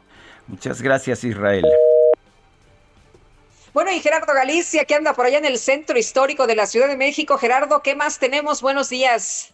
Lupita, Sergio, excelente mañana. Reporte para nuestros amigos que van a utilizar la calzada San Antonio Abad. Hemos encontrado abundante presencia de vehículos. El avance todavía constante si se dirigen a la zona centro de la capital, por lo menos hasta su entronque con la avenida 20 de noviembre. El desplazamiento es ágil. Más adelante, sobre 20 de noviembre, sí van a encontrar cierres a la circulación. Ya mis compañeros les han adelantado todos los cierres a la circulación que tenemos en los alrededores del Zócalo con motivo del tercer informe de gobierno del presidente de la República. Así que hay que evitar el primer cuadro de la capital. Sin embargo, la calzada San Antonio Abad es buena opción para poder llegar por lo menos a la zona de Izazaga y 20 de noviembre. Y para nuestros amigos que van a utilizar Lorenzo Boturini, tenemos eh, también rezago poco antes de llegar a la calzada San Antonio Abad, es por operación de semáforos, habrá que manejar únicamente con paciencia. Y por lo pronto, el reporte. Bueno, pues uh, muchas gracias a Gerardo Galicia. Y la alcaldesa de Nueva Orleans, Latoya Cantrell, ordenó ayer un toque de queda nocturno. Dijo que era con el fin de prevenir los delitos luego de que el huracán Ida dejó a la ciudad sin electricidad. Juan Guevara nos tiene toda la información desde los Estados Unidos. Adelante, Juan.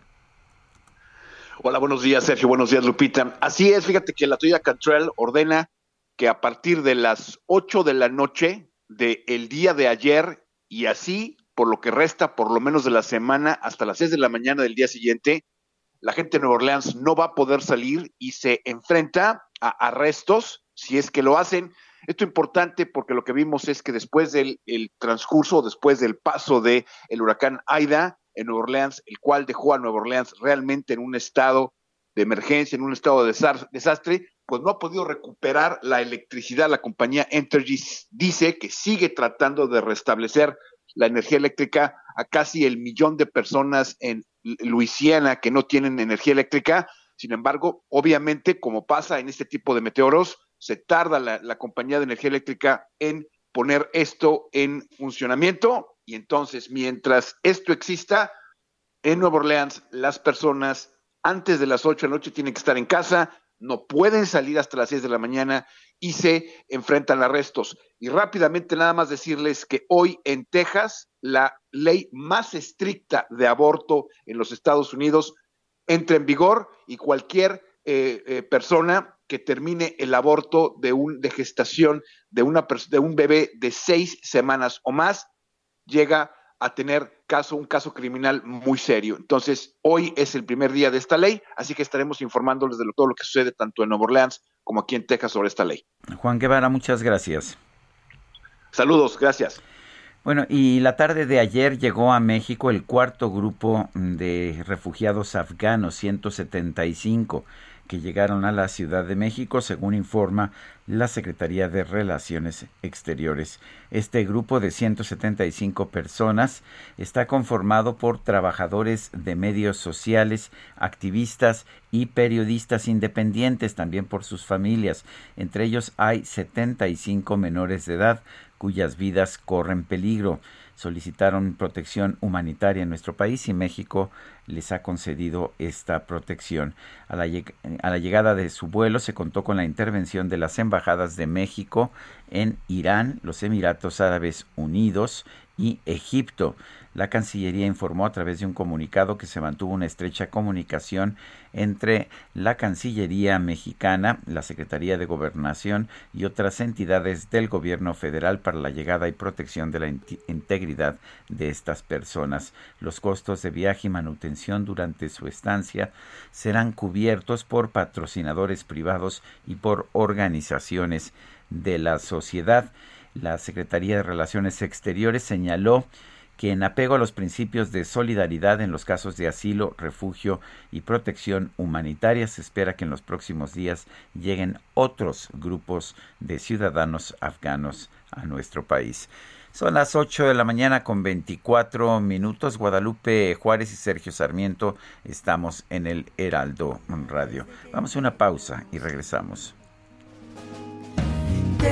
Una huella perdida entre tu sombra y la mía que no me deja mentir. Soy una moneda en la fuente, tú mi deseo pendiente, mis ganas de revivir. Tengo una mañana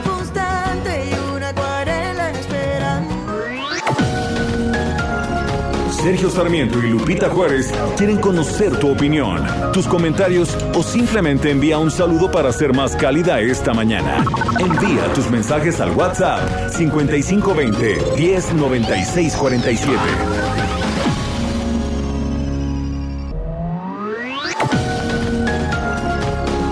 Continuamos con Sergio Sarmiento y Lupita Juárez por El Heraldo Radio. Jaque Mate con Sergio Sarmiento.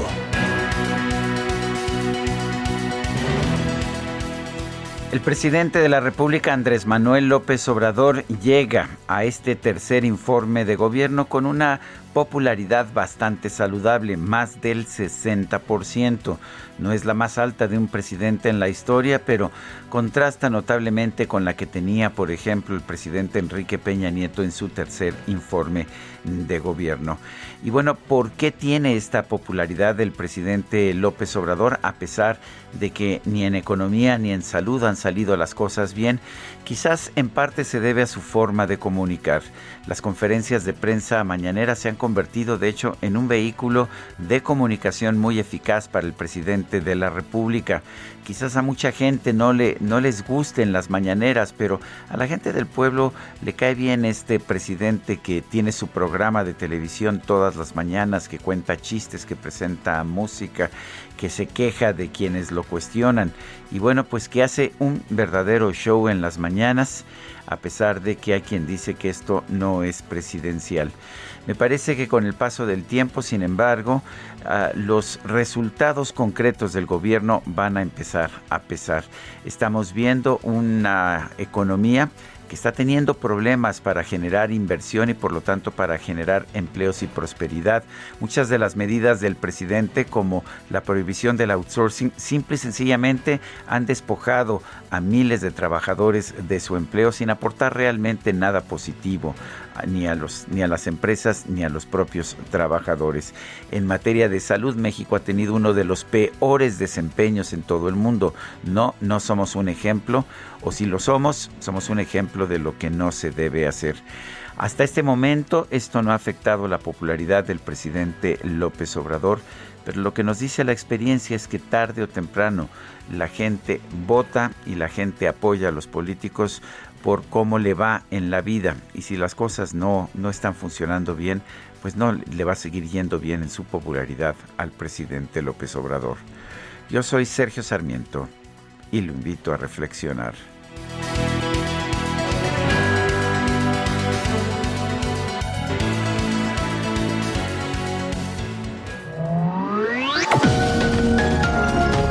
Sergio Sarmiento tu opinión es importante. Escríbele a Twitter en arroba Sergio Sarmiento. En Soriana, el ahorro es para todos con la oferta de cada día. Hoy miércoles 1, dale lo mejor a tu familia, aprovechando que la carne molida de res especial 80-20 está a 79.90 el kilo. Hasta 3 kilos por cliente. Soriana, la de todos los mexicanos. Solo septiembre 1. Aplican restricciones. Aplica en Inter y Super.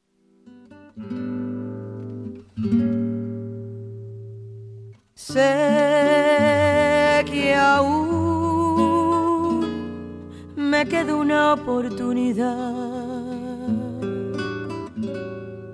Sé que aún no es tarde para recapacitar. Sé que nuestro amor es verdadero y con los años que me quedan por vivir, demostraré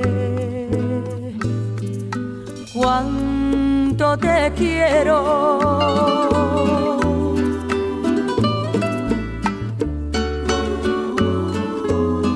Seguimos escuchando música de Gloria Estefan, esto se llama Con los años que me quedan y es una canción compuesta por eh, Emilio Estefan y por Gloria Estefan. Es de 1993. Con besos llenos de pasión, como te amé por vez primera. Bueno, pues a esta administración le quedan tres años y hoy se rinde el tercer informe. A ver qué tal con los años que quedan, cómo van las cosas. El presidente, por lo pronto, pues ya escribió su libro a la mitad del camino. Y nos dice una persona en el auditorio: Buenos días, Lupita y Sergio. El informe de hoy, con sus otros datos de López Obrador, está dirigido a su pueblo sabio que acepta todo como por ejemplo, ¿verdad que quieren nombrarme presidente legítimo? ¿Verdad que quieren que tomemos reforma? ¿Verdad que quieren que fundemos Morena? ¿Cuándo tendremos un informe a todos los mexicanos con datos reales? Saludos cordiales a todo su equipo. Atentamente, Javier Cruz. Y nos dice otra persona, Jorge, ¿por qué al referirse al presidente se tiene que decir completo su nombre ad nauseam? con solo decir el presidente sería suficiente, pues yo creo que a veces decimos el presidente, a veces decimos el presidente Andrés Manuel López Obrador, a veces decimos el presidente López Obrador. Son las 8 de la mañana con 35 minutos. En una ceremonia ante el Congreso de Tlaxcala, la morenista Lorena Cuellar Cisneros rindió protesta como nueva gobernadora del estado para el periodo 2021-2027. Y las oficinas en México de Naciones Unidas para los Refugiados, para la Migración, para la Infancia y los Derechos Humanos pidieron a las autoridades de nuestro país que respeten los derechos de los migrantes. Las autoridades de Qatar pidieron al nuevo gobierno talibán en Afganistán que garantice una vía segura para las personas que decidan salir de ese país. La oposición venezolana anunció que ante el avance de las negociaciones con el régimen del presidente Nicolás Maduro decidió participar en las elecciones regionales del próximo 21 de noviembre. Contaré la historia de una famosa persona. Todos la conocen con el apodo de Chona. Todos la conocen con el apodo de Chona.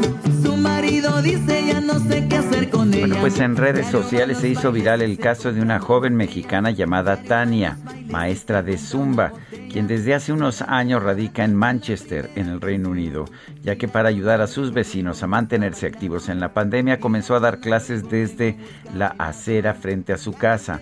Aproximadamente 10 familias atienden las instrucciones de Tania desde las puertas de sus casas siguiendo sus pasos de baile al ritmo de canciones como La Chona. Y la gente le grita, no es mejor que la chona, para la quebradita. Y la chona se mueve al ritmo que le toquen. Para Lupita Juárez, tu opinión es importante. Escríbele a Twitter en arroba Lupita Juárez H.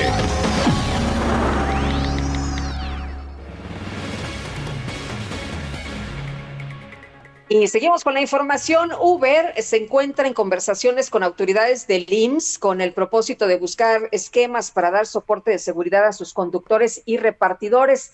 Esto luego de que hace unos días Luisa María Alcalde, la secretaria del Trabajo, dijera que se trabaja en un plan para regular el trabajo en plataformas digitales. Dijo que pues ya se han sostenido conversaciones con las autoridades del IMSS sobre oportunidades y áreas potenciales de colaboración y en Uber están dispuestos a abrir un diálogo con la Secretaría del Trabajo para explorar en conjunto con un modelo que incluya las mejores prácticas que beneficien a los socios conductores y socios repartidores que utilizan esta plataforma en México.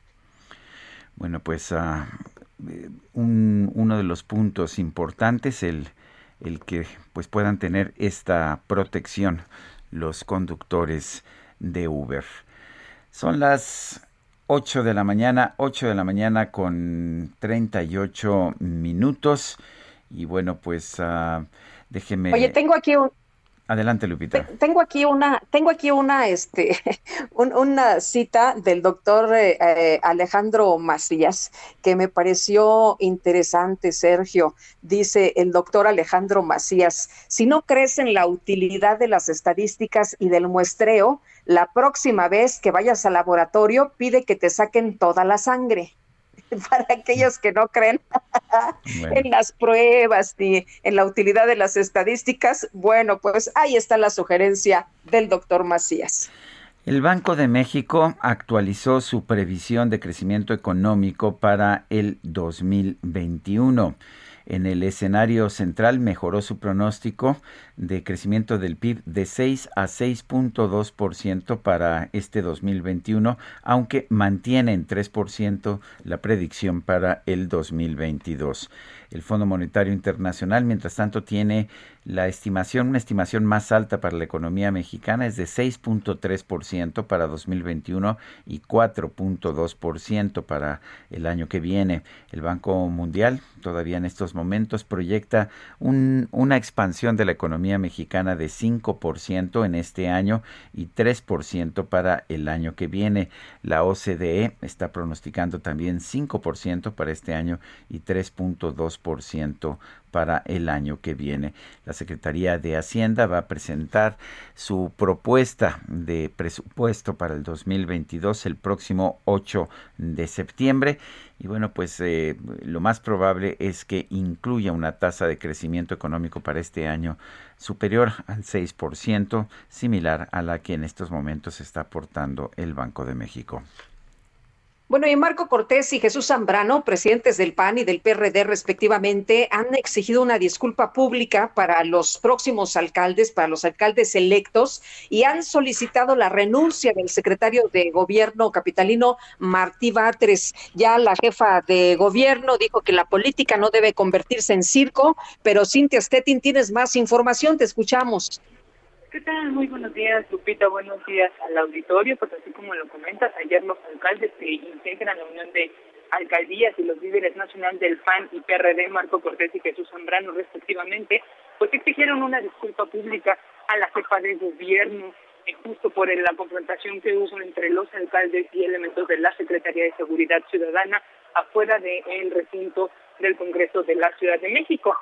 Asimismo, eh, pidieron, exigieron la renuncia de Martí Batres, quien, quien dijeron se comportó como un porro político y eh, comentarte pues que aclararon que, que ninguna de estas dos cosas son condicionales para sostener el mañana y pasado mañana una reunión con la jefa de gobierno Claudia Sheinbaum. Señalaron pues que sí después de este enfrentamiento que hubo, de este conflicto donde hubo violencia, pues era necesario que la jefa de gobierno saliera inmediatamente a hacer una mesa de diálogo, e, de diálogo con ellos, con los electos de oposición, sin esto dicen, pues ya van seis, en seis ocasiones le han solicitado la mesa de diálogo y no ha cedido ella a este encuentro. Por lo tanto, dijeron que pues para verse en congruencia por un gobierno demócrata, pues debería de eh, entablar diálogo con ellos. Comentarte que hasta lo que se tiene hasta ahorita es que mañana y pasado mañana recibirá a los alcaldes de oposición y a todos los electos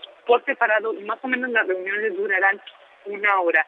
Eh, comentarte que hoy alrededor de las 10 de la mañana presentarán los alcaldes de la Unión de Alcaldías una denuncia penal en contra de quien resulte responsable pues por las agresiones que sufrieron el pasado lunes. Es la información que tenemos. Gracias, Cintia. Muy buenos días. Buenos días, seguimos pendientes. En Soriana, el ahorro es para todos con la oferta de cada día. Hoy miércoles 1, dale lo mejor a tu familia, aprovechando que la carne molida de res especial 80-20 está a 79.90 el kilo. Hasta 3 kilos por cliente. Soriana, la de todos los mexicanos. Solo septiembre 1. Aplican restricciones. Aplica en Inter y Super.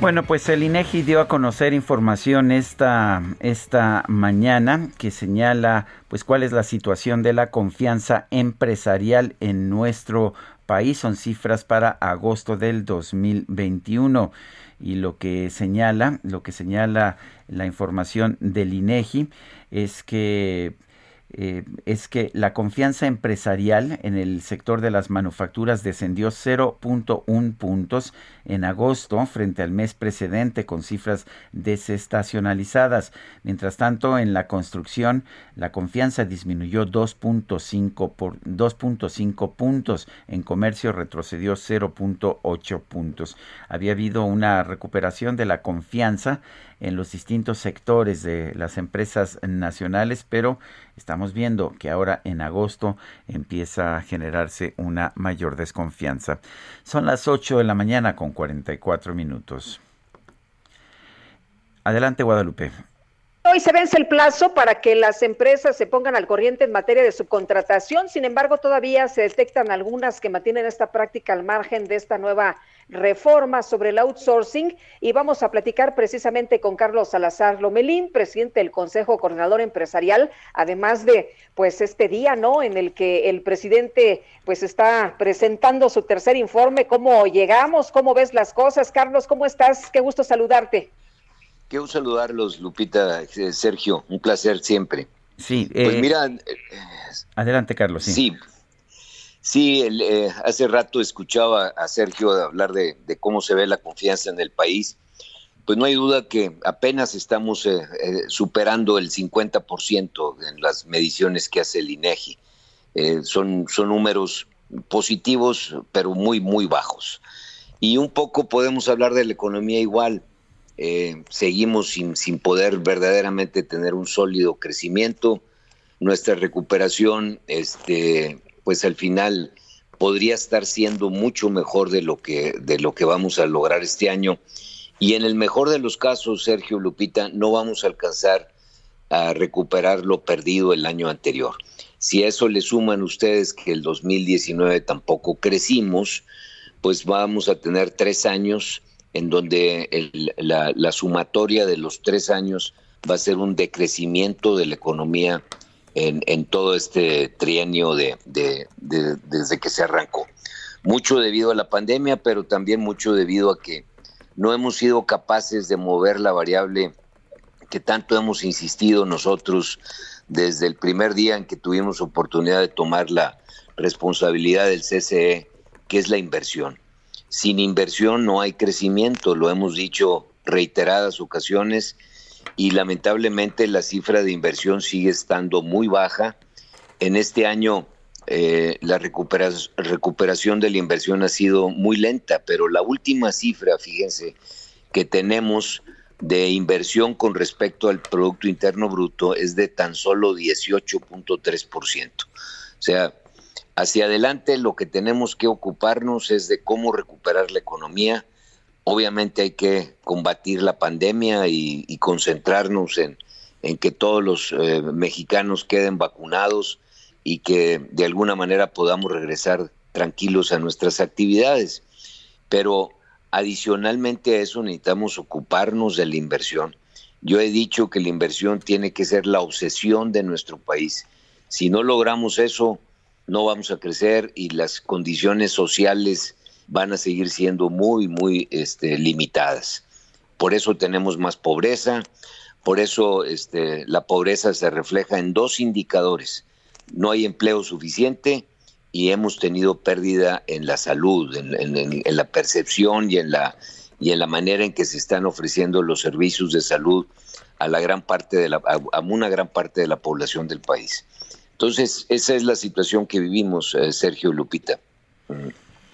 Bueno, mencionas el caso de la inversión. Lo que nos dice la experiencia es si la inversión productiva eh, no es de cierto nivel, no vamos a crecer. Recuerdo que decían que teníamos que alcanzar por lo menos un 22, 24% del PIB para crecer al 3%, el 4%. Sí, nuestra, nuestra Sí, sí, Sergio, nuestros números son, si no tenemos una relación de, inversión al PIB eh, de 25%, no podríamos llegar al 4% de crecimiento.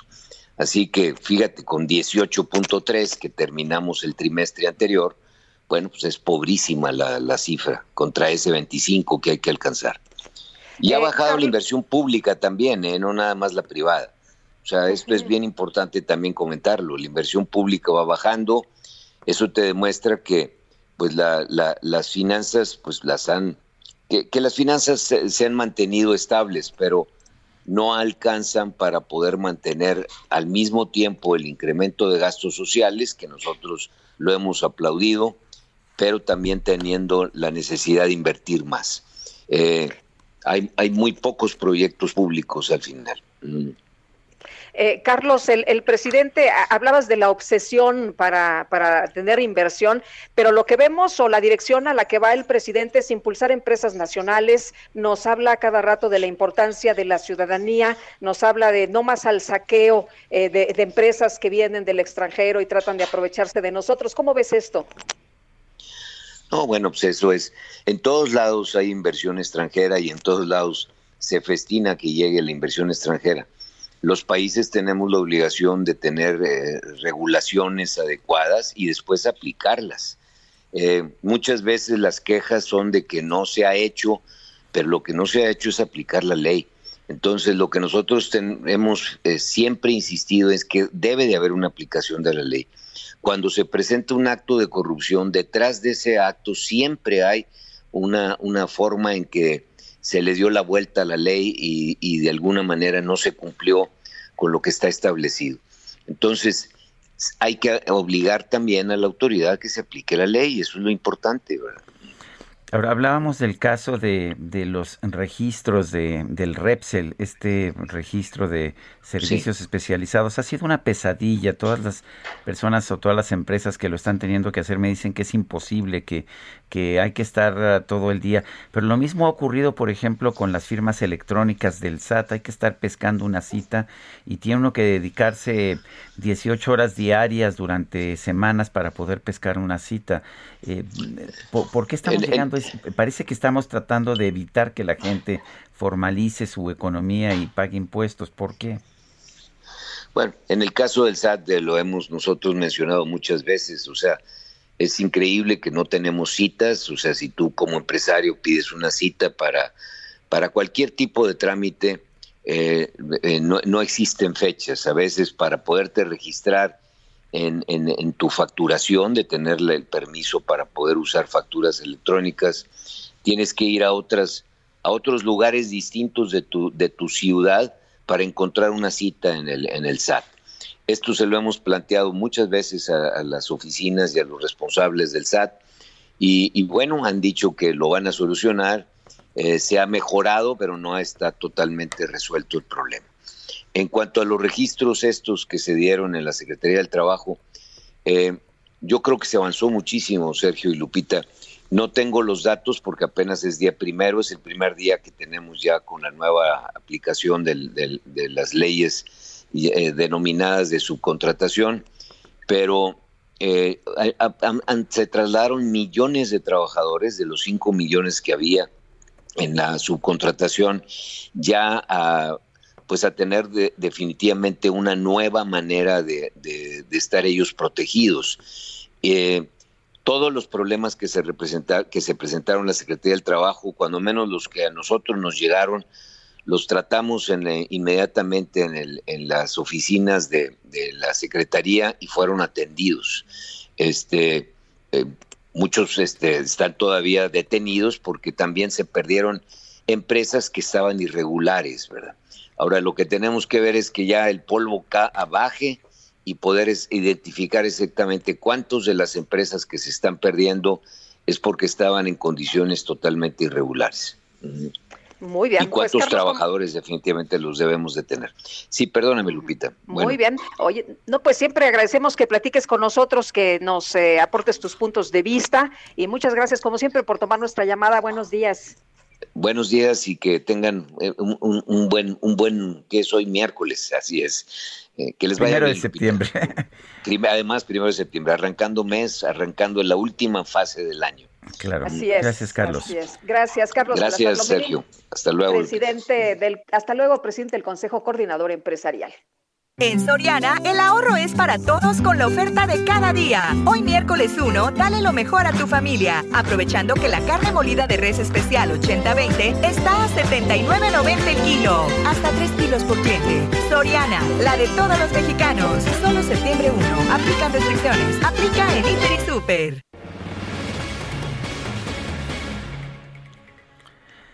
El tren Maya sumó otra modificación en su ruta. Ya no va a entrar a Mérida, Yucatán, va a pasar por la periferia. Herbert Escalante, cuéntanos.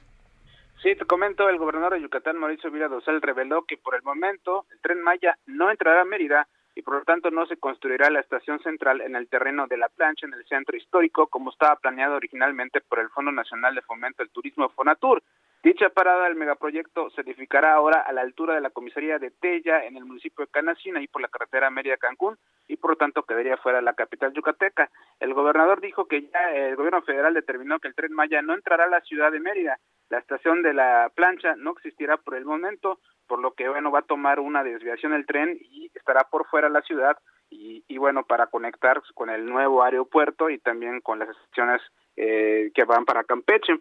Dijo que pese a esta modificación, Vila Dosal señaló que seguirá adelante con el proyecto de construcción del parque, que es una de las principales demandas de los vecinos de esa zona en el centro histórico. El alcalde Renán Barrera Concha también aseguró que desde hace mes y medio tenía conocimiento de ese cambio, pero estaba esperando que el gobernador lo anuncie. Dijo que posiblemente esta estación quedaría programada para una segunda etapa del Tren Maya. Te comento que el titular de Fonatur, Rogelio Jiménez eh, Pons, arremetió contra grupos locales que luchan por la defensa del Sergio Sarmiento y Lupita Juárez quieren conocer tu opinión, tus comentarios o simplemente envía un saludo para ser más cálida esta mañana. Envía tus mensajes al WhatsApp 5520 109647.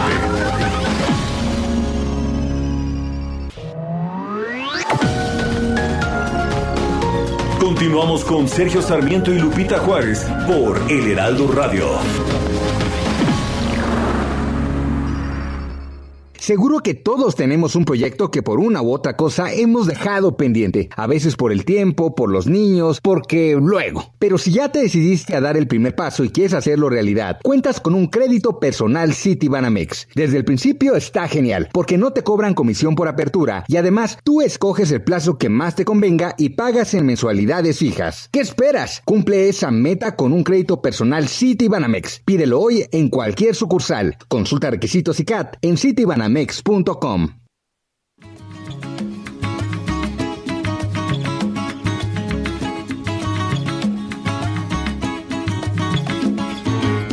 De mi tierra bella, de mi tierra santa, oigo ese grito de los tambores y los timbales al cumbancha. Y ese pregón que canta un hermano que de su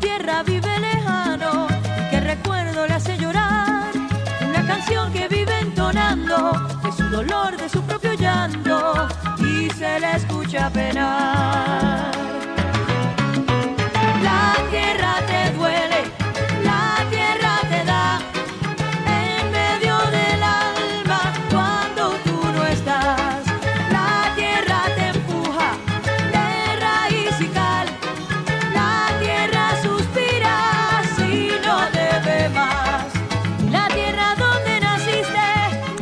Escuchando música de Gloria Estefan. Esto se llama Mi Tierra. Y tenemos mensajes de nuestro público. Efectivamente, tenemos muchos mensajes. Dice una persona, no encuentro el nombre, comentamos con un grupo de amigos universitarios de las razones de fondo de la nueva encuesta y llegamos a la conclusión que es para que en los siguientes sexenios, si existe algún político que no se alinee a los deseos del señor Obrador, sean o no de su equipo, le van a armar una encuesta popular para destituirlo al funcionario que se salga de la línea del pensamiento del señor Obrador. Bueno, dice otra persona, no es agradable escuchar cómo interrumpen a los entrevistados, siempre pasa. Hola, buenos días. Estoy escuchando lo de los medicamentos en el sector salud. Son médico y es frustrante que no podemos recetar nada que está fuera del catálogo de medicamentos que estableció el sector salud. Es lo más limitado y corriente. Es una falta a la libertad. No deseo dar mi nombre. Bueno, y lo que ha pasado en realidad es que eh, ya en el sector público no permiten que se recete algo fuera de este de estos medicamentos que tienen para que no se diga que no los tienen. Pero bueno, ayer se dio a conocer la renuncia de Julio Scherer Ibarra, el consejero jurídico del presidente de la República, Andrés Manuel López Obrador. Aquí vale la pena señalar que es el consejero, fue el consejero jurídico más poderoso que yo recuerdo en todos los años que llevo cubriendo la política de nuestro país. Pero nuestro compañero, nuestro compañero Mario Maldonado, quien es analista en economía y finanzas, conductor del Heraldo Radio y del Heraldo Televisión, había adelantado esta renuncia desde hace más de una semana. Lo tenemos aquí precisamente en la cabina del Heraldo Radio. Mario, mm, bienvenido a casa porque sé que usas esta cabina muy temprano en la mañana. Pero a ver, cuéntanos cómo ves esta renuncia de Julio Scherer Ibarra. Eh, mucho se habló de los pleitos con Olga Sánchez Cordero cuando era secretaria de Gobernación, ahora están los dos fuera. Pero ¿cómo ves esta renuncia? ¿Qué significa? ¿Y qué piensas que pudo haberla provocado? Sí, Sergio, qué gusto estar aquí, encantado yo siempre de participar en su escuchadísimo programa aquí con Lupita, contigo. Pues sí, mira, yo creo que causó sorpresa eh, esta eh, renuncia de Julio Scherer a la eh, pues a, la Consejería Jurídica de la Presidencia. Sin embargo, sí había ya ciertos rumores dentro de Palacio Nacional desde la semana pasada de que él había puesto tú, Tú adelantaste, tú lo adelantaste el lunes en tu columna. de la semana pasada justamente ahí pusimos una posdata en la columna del Universal donde pues dábamos cuenta de este tema que él le puso la renuncia por eh, creo que se juntaron muchos asuntos que ya a Julio Scherer terminaron por desgastarlo y el presidente también pues optó por eh, eh, eh, aceptarle la renuncia y que saliera del gabinete. Creo que hay cuatro puntos así clarísimos que delinean por qué Julio Scherer ya no va a estar en el gabinete presidencial, porque además lo que se sabe, lo que me dijeron es que no va a tomar un nuevo puesto en el gabinete y tampoco eventualmente va a ser propuesto por el presidente para tomar el cargo de ministro de la Suprema Corte de Justicia, porque en noviembre eh, hay un ministro que deja eh, su... Fernando Franco, pero, pero él no está acá. El, el hecho de que esté en la administración a ver, supuestamente no puedes ocupar un cargo de ministro si has estado como secretario de, Estado. No sé si el consejero jurídico califica o no. Sí, parece ser que sí califica y que también estaría imposibilitado por ley de ser propuesto para ocupar un puesto en la Suprema Corte de Justicia de la Nación. Dicen que va a regresar a la práctica privada, incluso dicen que se va a ir a Estados Unidos eventualmente. Ya ves que allá tiene una casa en Nueva York, cosas así que le han publicado, pero, pero que se va a apartar un poquito de la política nacional y de los asuntos en el país. Eso es lo que comentan las fuentes eh, que, están, que están cercanas al, a la hora ex consejero jurídico. Yo quería centrarme en cuatro temas que pasaron recientemente y que creo que fueron los que terminaron detonando la salida de Julio Scherer del gabinete. Uno es esta fallida ampliación de mandato del presidente de la Corte, precisamente de eh, Arturo Saldívar, que le encargó el presidente López Obrador y que bueno, pues no se logró y el propio Saldívar pues admitió que todos los ministros prácticamente iban a votar en contra de este tema por ser eh, eh, inconstitucional. El segundo asunto es este golpe de Estado, entre comillas, que se dio en el Tribunal de la Federación, el Tribunal Electoral, porque José Luis Vargas, que fue defenestrado de la presidencia del tribunal, pues era aliado de la 4T y también muy amigo de Julio Scherer Ibarra. El otro asunto que me parece que no se ha comentado tanto, que ha pasado desapercibido, pero que es importante, es este tema de Alonso Ancira, el empresario dueño de Altos Hornos de México, que estuvo detenido en España, vino extraditado a México, estuvo detenido unos, unos meses también aquí en un penal federal, acordó pagarle a Pemex 216 millones de dólares con este acuerdo reparatorio por la corrupción, supuesta corrupción del sexenio pasado. Y quien hizo toda esta negociación fue Julio Scherer. Lo que pasa ahora es que Alonso Ancira se fue a Texas y desde allá les dice al gobierno que pues no, que no les va a pagar estos 200, 216 millones de dólares y que pues va a litigarlo hasta donde llegue. Yo creo que ese tema también, porque el presidente lo traía en su mañanera, le afectó y finalmente la gota que derramó el vaso, creo yo, fue la llegada de Adán Augusto López a la Secretaría de Gobernación y los dichos de ayer del presidente en la conferencia matutina, ¿no? Decir que el nuevo secretario va a ser el enlace con el Poder Judicial y va a tener otras, eh, pues, eh, creo yo, otras responsabilidades que tenía con el consejero jurídico eh, Julio Scherer. Y yo creo que estos cuatro puntos son los que terminan por, pues, apartarlo del proyecto político del presidente López Obrador. Adelante, Lupita. Mario, se hablaba de estos roces también tan fuertes, ¿no? Ahí en el gabinete, en concreto con la secreta, exsecretaria de Gobernación, Olga Sánchez Cordero, y parte también decías, pues, de este desgaste que, había ya por ahí. Sí, definitivamente. El, creo que el, eh, digamos, los roces o este enfrentamiento que hubo con la exsecretaria de Gobernación y el consejero jurídico no fueron nuevos, incluso fueron públicos, ¿no? En, muchas ocasiones, eh, pues se hablaba de esta mala relación. Al, al, principio parecía que cuando se, eh, pues sale Olga Sánchez Cordero apenas hace unos días de gobernación y la mandan a presidir el, Senado, pues que había ganado Julio Scherer, ¿no? En esa batalla, en ese enfrentamiento. Eso parecía, digamos, esa era la lectura de muchos analistas sobre, sobre el, el enroque que hubo en gobernación, pero en cuanto llega Dan Augusto López, que es parte de este grupo Tabasco, que se está cada vez más fortaleciendo en el gobierno y en el gabinete, pues eh, le da el presidente todas estas eh, atribuciones y encomiendas, responsabilidades de ser enlace con los gobernadores, con la, con el poder judicial y yo creo que hasta con los grupos empresariales, porque lo que hacía Julio Scherer también era ser un interlocutor entre los eh, representantes de la iniciativa privada, los grandes empresarios y el presidente, ¿no? Porque pues el presidente todas las mañanas se agarra alguno que otro empresario o alguna que otra empresa para pues para criticarlos y Julio Scherer era quien pues en lo privado trataba de limar esas asperezas, de llevar los mensajes al presidente. Finalmente era un interlocutor del, del presidente con los empresarios. Y yo creo que muchas de estas responsabilidades van a recaer ahora en Adán Augusto López, el nuevo secretario de Gobernación. Eh, sí era Julio Scherer quizás el consejero jurídico más poderoso que jamás haya estado en presidencia de la República, ¿no? Yo creo que sí, yo creo que sí, porque además era, eh, si bien no visible públicamente, es decir, no estaba todo el tiempo en las conferencias matutinas del presidente o dando conferencias de prensa, sí, eh, pues era, eh, digamos, tenía mucha relación con grupos de poder, no solo con los empresarios, también con algunos grupos políticos. Hay algunos, algunos dimes y diretes también, o algunos rumores de que, de que su salida quizás también pues apunta a, que, a que supuestamente él eh, tenía cierta cercanía con algunos personajes que el presidente López Obrador pues no considera que son parte de su proyecto político, que están ajenos pues a los intereses de su cuarta transformación. Eh, yo creo que la llegada de no solo de Adán Augusto López, sino el fortalecimiento del grupo Tabasco, pues en ese grupo de poder que finalmente es. Ya no cabía tampoco un consejero jurídico como, como Julio Scherer. Y bueno, pues habrá que ver ahora quién va a ser pues el, el, nuevo o la nueva consejera jurídica. Yo creo que van, hay dos candidatas que están en el Consejo de la Judicatura Federal que de hecho estaban en la antesala para hacer eventuales propuestas del presidente para eh, eh, tener un puesto en la Corte, en la Suprema Corte de Justicia. Una de ellas es Eva Verónica Guibés y otra es Loreta Ortiz. Yo creo que va a ser una mujer la nueva consejera jurídica del presidente.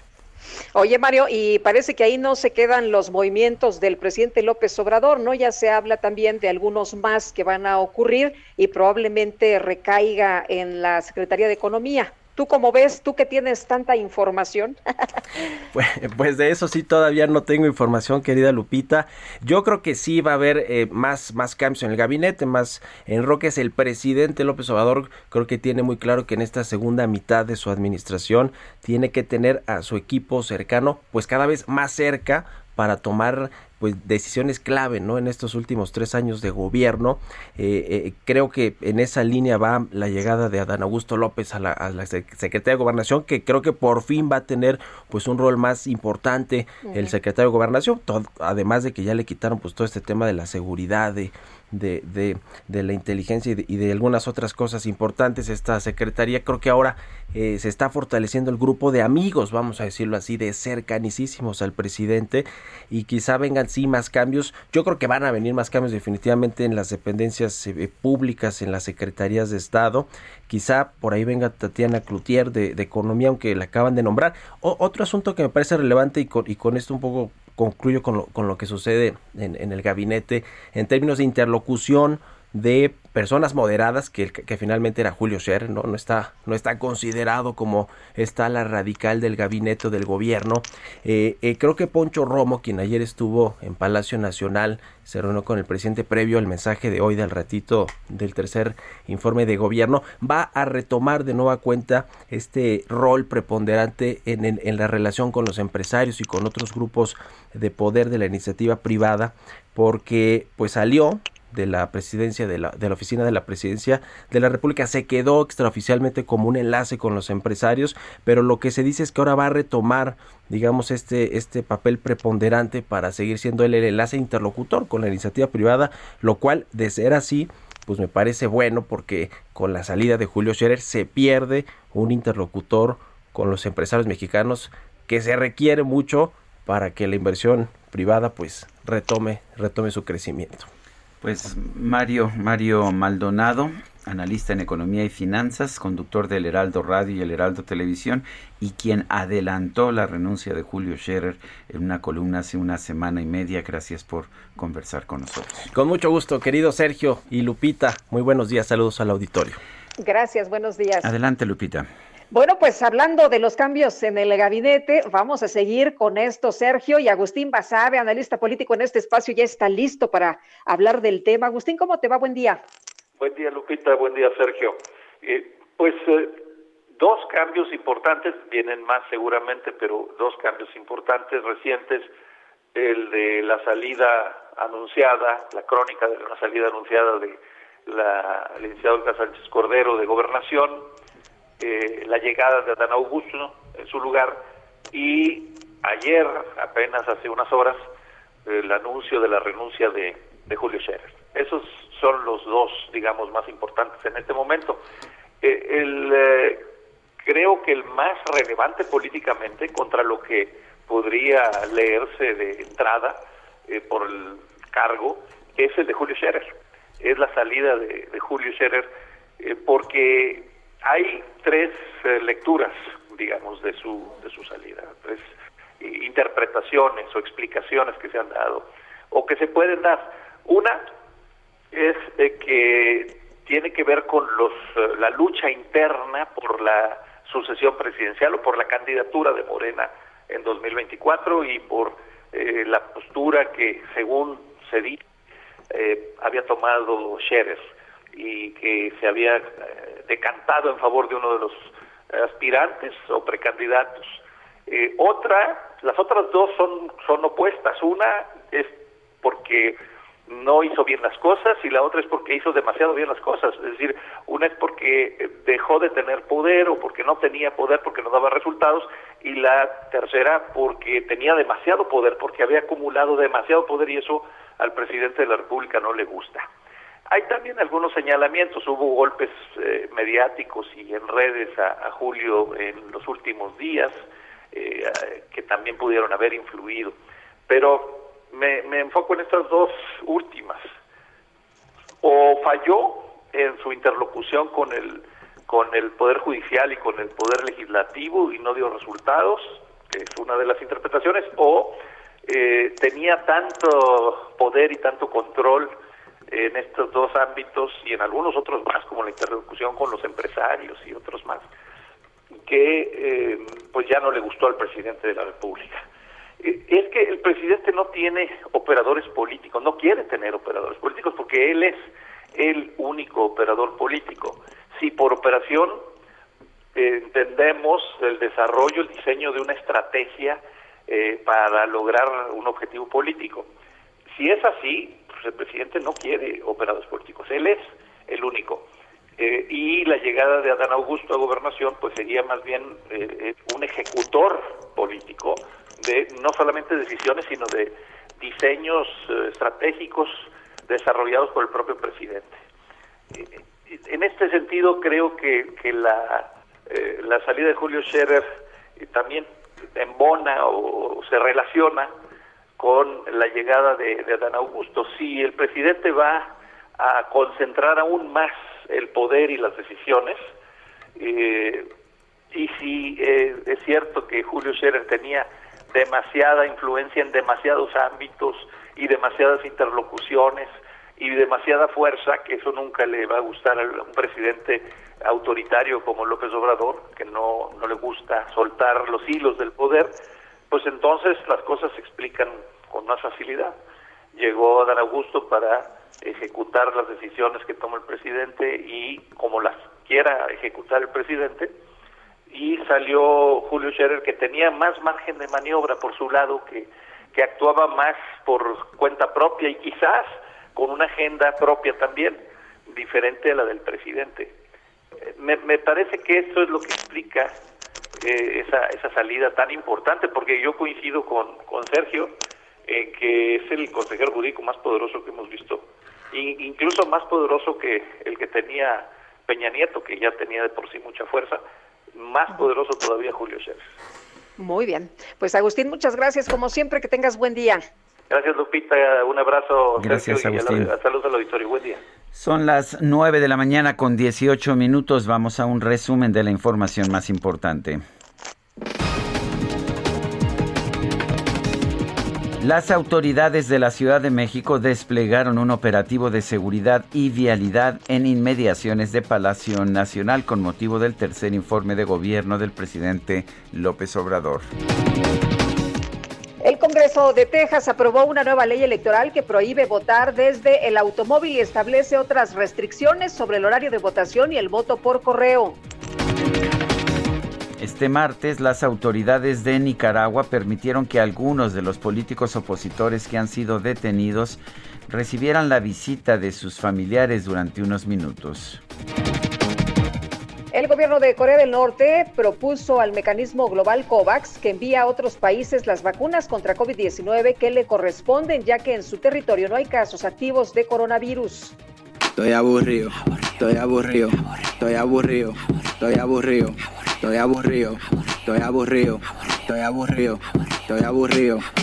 Bueno, pues una revista francesa dio a conocer el caso de un hombre llamado Frédéric Denard, quien hace seis años, perdón, fue despedido de una fábrica de perfumes tras sufrir un episodio de epilepsia. Frederic, sin embargo, demandó a la empresa por haberle causado una depresión grave y epilepsia permanente, argumentando que durante su trabajo hacía muy poco y tenía muy pocas responsabilidades, además de que nadie lo regañaba si llegaba tarde. La justicia falló a su favor, sí, y condenó a la empresa a pagarle cerca de 50 mil euros. Estoy aburrido, estoy aburrido, estoy aburrido, estoy aburrido. Estoy tan aburrido. Bueno, y vámonos rapidísimo con Israel Lorenzana, que nos tiene información importante esta mañana. Israel, te escuchamos. Gracias, Sergio Lupita. Pues esta vez tenemos información de la zona de Avenida Circunvalación. Ya lo hemos recorrido desde el este 1 norte y prácticamente hasta la zona de Fray Servando. La circulación en términos generales es aceptable, aunque algunos asentamientos, pero nada para abandonar esta arteria, para nuestros amigos que van con dirección hacia la viga o más adelante hacia la zona de viaducto. Es la información que les tengo. Gracias, buenos días. Hasta luego. Y vamos ahora con Javier Ruiz, está en el centro de la Ciudad de México. Adelante, Javier. Gracias, Sergio. Continuando los problemas viales para todas las personas que transitan por calles del centro histórico y también por parte del eje central Cárdenas. Sobre el eje central, la circulación, pues en el mejor de los casos, a vuelta de ruedas. Hay que recordar que tenemos un plantón llegando a la avenida Juárez. Esto provoca cortes de la circulación. Los vehículos que vienen transitando sobre esta arteria son desviados hacia la calle de Independencia y posteriormente hacia Luis Moya para llegar a la avenida Juárez. Tienen que utilizar pues prácticamente en contrasentido. Evitar el paseo, el evitar la zona del eje central, utilizar como alternativa el paseo de la reforma, la avenida de los insurgentes es una buena opción. También las calles se conectan al primer cuadro de la capital, como 5 de mayo, Tacuba, la calle de Donceras, pues también están cerradas y blindadas por elementos de la Secretaría de Seguridad Ciudadana, así que hay que evitar este punto. De momento, Sergio Lupita, el reporte que tenemos. Gracias, Javier. buenos días.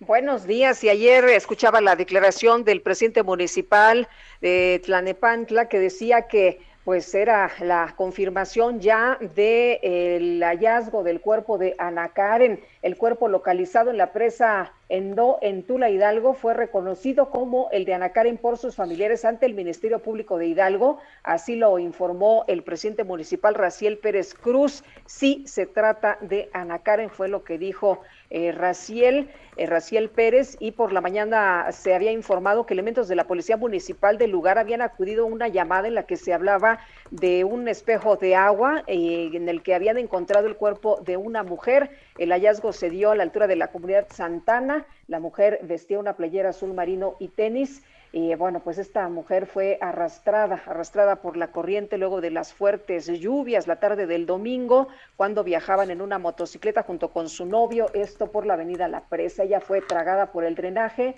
y su cuerpo localizado a más de 80 kilómetros de distancia. Bueno, son las nueve de la mañana, nueve con veintitrés minutos. Omar Fayad el gobernador de Hidalgo ha presentado un cuadro de salmonelosis.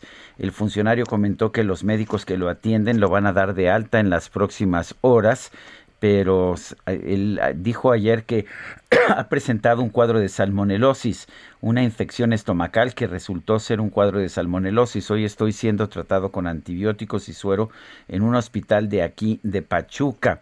Eso es lo que señaló el funcionario en su cuenta de Twitter. Ya me estoy recuperando y los médicos me darán de alta en las próximas horas. Agradezco sus muestras de preocupación y cariño. Eso es lo que señala Omar Fayad, el gobernador del estado. Eh, del estado de Hidalgo. Hidalgo. Sí, y en, y en otros temas, en otros temas, el régimen de Nicaragua eh, pues sigue encarcelando a opositores, ahora acusado a dos periodistas y a una ex primera dama, los acusa de conspiración.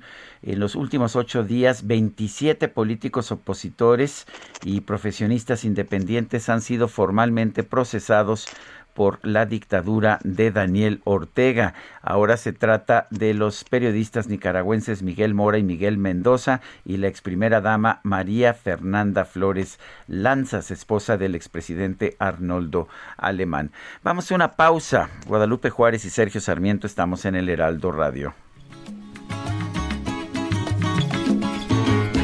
De mi tierra bella, de mi tierra santa Oigo ese grito de los tambores y los timbales al cumbanchar. Y ese pregón que canta un hermano que de su tierra vive lejano y que recuerdo le hace llorar. Una canción que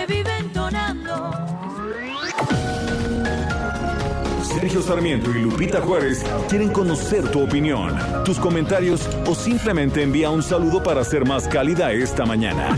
Envía tus mensajes al WhatsApp 5520 109647.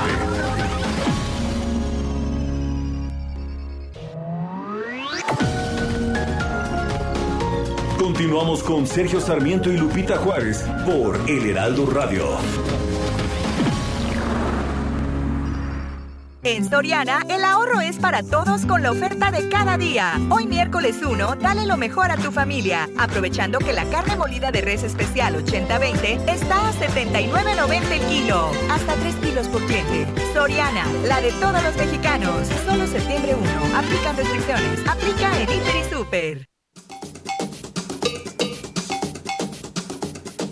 Libre,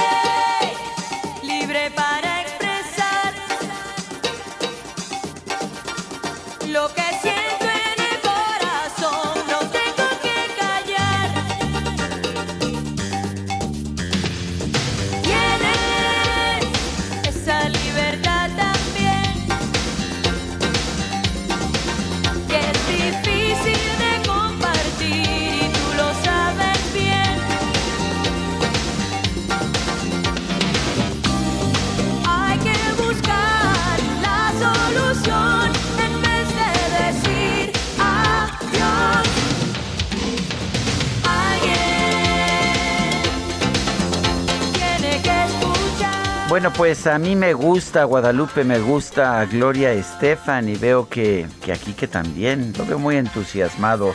Esta se llama... Esta se llama Oye mi canto.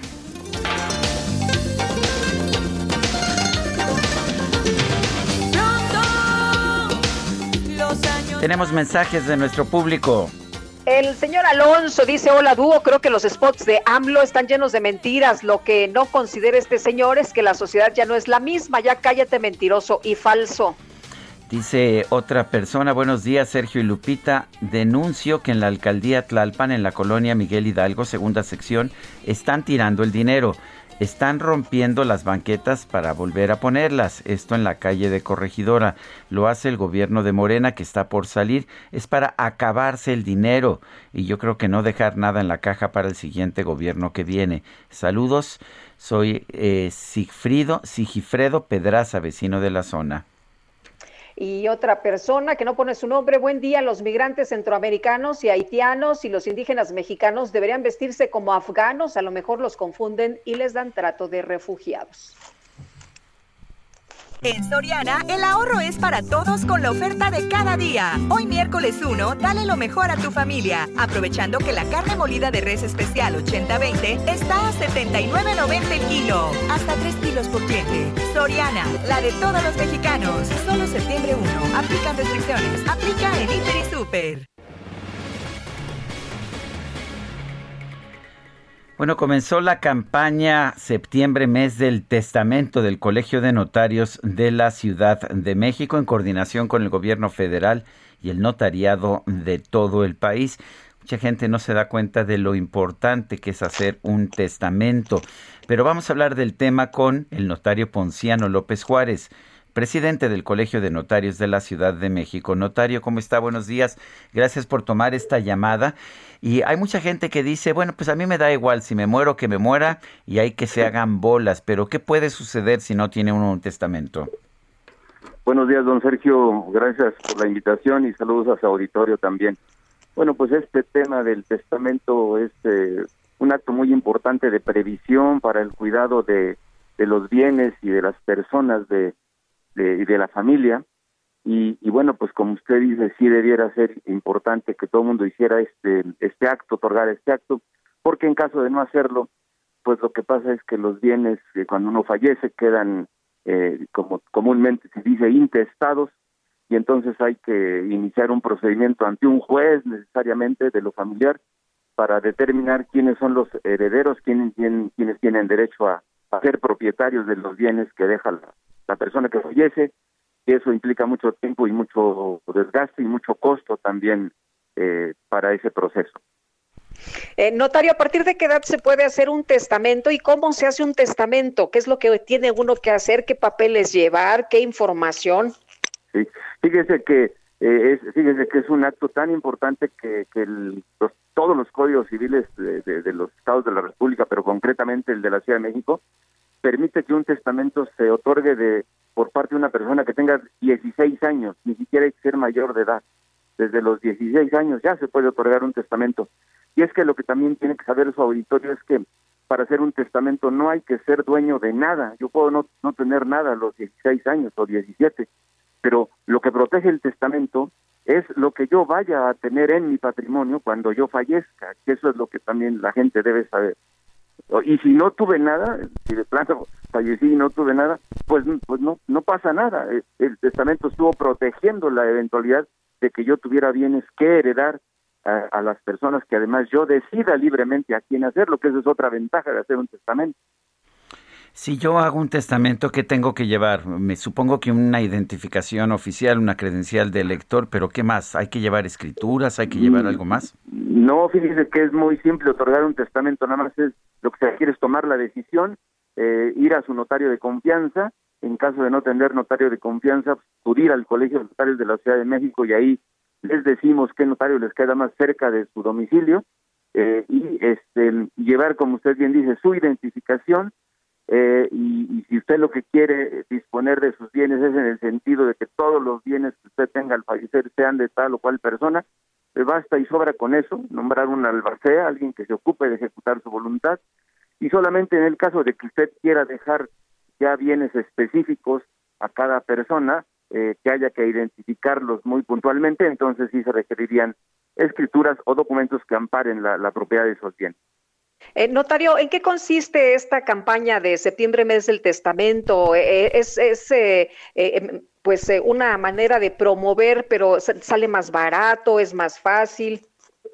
Sí, esta campaña consiste primero efectivamente en un descuento del costo del testamento. El costo del testamento ordinario es de cinco mil pesos más el IVA y en esta campaña está a, a dos mil quinientos más el IVA, que en números cerrados son dos mil ochocientos pesos por un lado y por otro lado también eh, consiste en, horarios extendidos de las notarías de la Ciudad de México para para pues atender a la gente que, trabaja y que no puede ir por las mañanas, entonces en las tardes se le atiende y también algunas notarías eh, eh, abren los sábados o, vamos a abrir los sábados pues, para también atender eh, a, toda la ciudadanía. ¿Aumenta mucho el flujo de personas que buscan hacer su testamento en este mes de septiembre? Sí, efectivamente, de acuerdo a las estadísticas que tenemos y también tiene la Secretaría de Gobernación, es muy eh, notorio el incremento de, del otorgamiento de testamentos en el mes de septiembre y octubre, porque esta campaña se, se extiende ahora a octubre. Pero también lo que debe saber su público es que que en, la, en el notariado de la Ciudad de México realmente la estamos aplicando desde el año pasado con motivo de la pandemia eh, en todo el año, en todo el año se aplica eh, ese, sobre todo los costos. Bueno, pues yo quiero agradecerle notario Ponciano López Juárez, presidente del Colegio de Notarios de la Ciudad de México, el que nos haya hecho esta invitación. Al contrario, don Sergio, muchas gracias a usted y a Lupita también. Bueno. Gracias, buenos días. En Soriana, el ahorro es para todos con la oferta de cada día. Hoy miércoles 1, dale lo mejor a tu familia, aprovechando que la carne molida de res especial 80-20 está a 79.90 el kilo. Hasta 3 kilos por cliente. Soriana, la de todos los mexicanos. Solo septiembre 1. Aplican restricciones. Aplica en Inter y Super.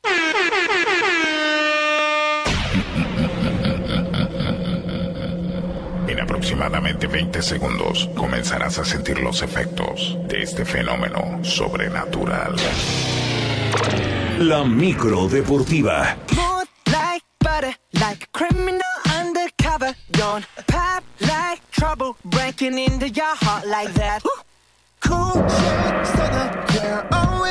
Hombre, qué buena música y también muy, muy buena información en la micro deportiva. Julio Romero, ¿cómo te va?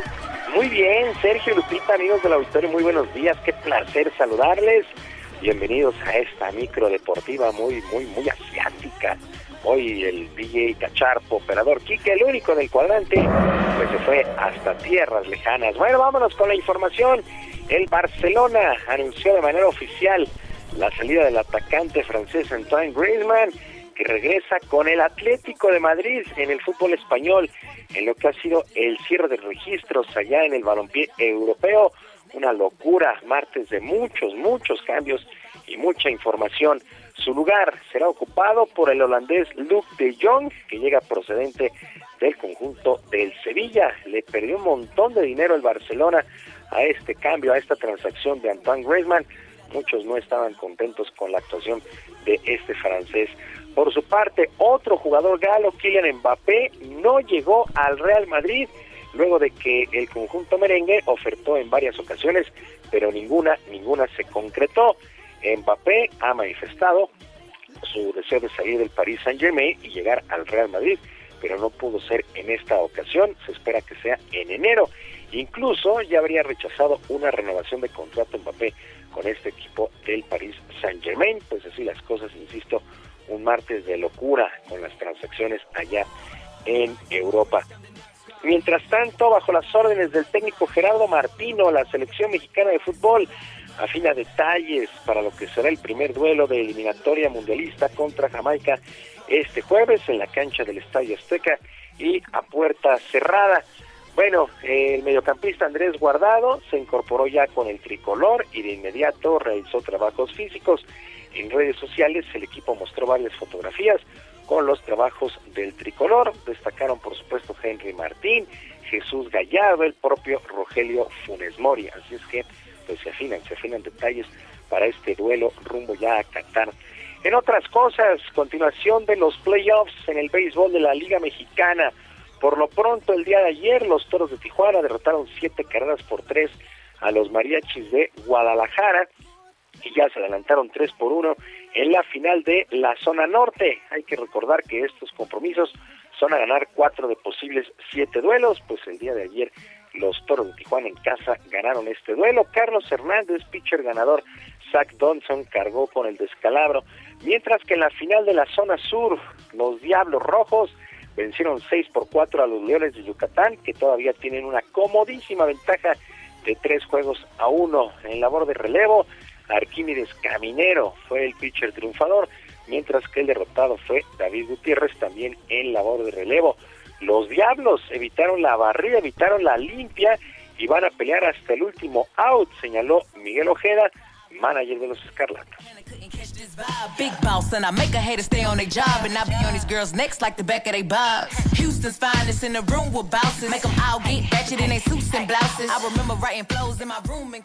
Esa unión que hay dentro del vestidor, eh, esa unión que hay dentro del terreno, eh, somos, somos todos, perdemos todos, ganamos todos.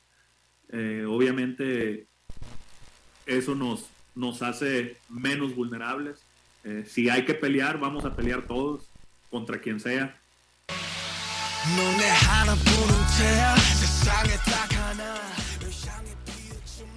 Bueno, las palabras del manager Miguel Ojeda habían sido siete derrotas de manera consecutiva de los Diablos ante los Leones de Yucatán en final de zona sur.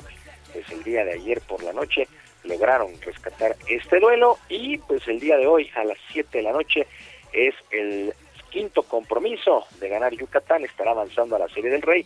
De ganar los Diablos, estarían regresando el compromiso el viernes al estadio Alfredo Harp Elú. Vamos a ver qué es lo que sucede con esta final entre los Leones de Yucatán y los Diablos Rojos de México en la zona sur. Actividad en el abierto de tenis de los Estados Unidos, el último Grand Slam del año. El serbio Novak Djokovic, el número uno del mundo, logró una victoria importante. Hay que recordar que Novak Djokovic busca el Grand Slam este año. Ya ha ganado Australia, ya ganó Francia, ya ganó Wimbledon y busca Estados Unidos. Djokovic se impuso con parciales de 6-1, 6-7, 6-2 y 6-1 al danés Holger Run. En otros resultados que también llamaron la atención en esta primera ronda, el canadiense Vasek Pospisil perdió los dos primeros sets, pero vino de atrás para eliminar a Fabio Fognini, el italiano, 2-6, 3-6, 6-1, 6-3 y 7-6, mientras que el francés Gael Monfils, 6-3, 6-2 y 6-2, sobre el japonés Yoshihito Nishioka y el canadiense Denis Shapovalov venció 6-2, 6-2 y 6-3 al argentino Federico Del Bonis en lo más destacado de esta jornada, el abierto de los Estados Unidos, el último Grand Slam del año. Mientras tanto, el campeón superpluma del Consejo Mundial de Boxeo, Oscar Valdés, el mexicano, habría dado positivo de doping de un diurético según un examen hecho por la Agencia Mundial Antidopaje y se le estaría quitando el título previo a lo que será la defensa que sostendría contra el brasileño Ronson Concienzao el próximo 10 de septiembre en Tucson, Arizona. Además, eh, pues el pasado apenas, apenas el pasado 20 de febrero en Las Vegas, Oscar Valdés sorprendió al también mexicano Miguel El Alacrán Berchel para adjudicarse este cinturón. Se espera que en breve haya un pronunciamiento oficial por parte del Consejo Mundial de Boxeo. Se está investigando esta situación. Oscar Valdés habría dado positivo a un diurético, según este examen por la Guada. Pues vamos a esperar en qué, en qué termina esta situación. Sería muy, muy dramático para Oscar Valdés. Eh, obtuvo este título apenas el pasado mes de febrero.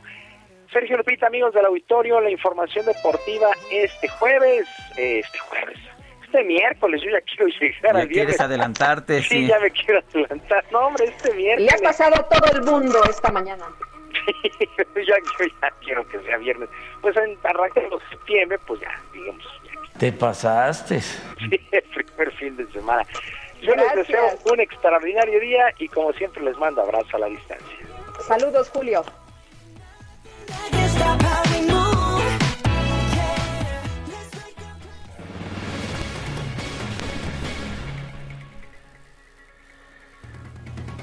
Bueno, y después de siete meses de haber cerrado, Telón regresa con la puesta en escena Niño Perdido. Es una obra que habla sobre la importancia de la salud mental. Gerardo González, actor, está en la línea telefónica. Gerardo, ¿cómo estás? buenos días. Muy buenos días, muy buenos días. A, ver, háblanos de... Eh, eh, se llama Telón la obra, ¿verdad? La obra se llama Niño Perdido. Ah, Niño Perdido. Es, eh, La obra se llama Niño Perdido, el autor es Quecho Muñoz. Estamos los jueves a las 8 de la noche en el Teatro Shola. Es una obra que llevamos representando ya varios años. Desgraciadamente tuvimos que cerrar por cuestión de la pandemia.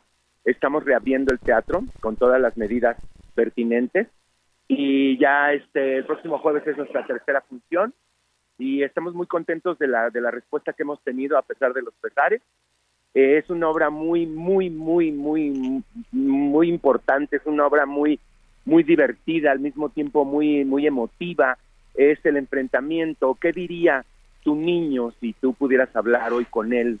Estaría contento, estaría orgulloso de lo que eres ahora.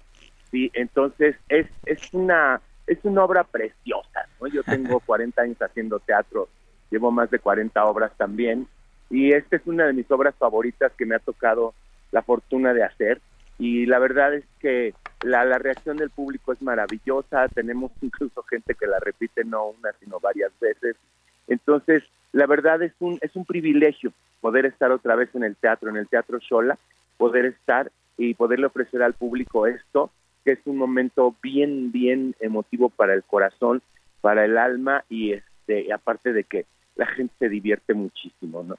Estamos un elenco de... Sí. Sí, nos hablas del elenco primero y luego nos dices sobre pues la importancia de, de esta obra sobre la salud mental. Así es, por supuesto.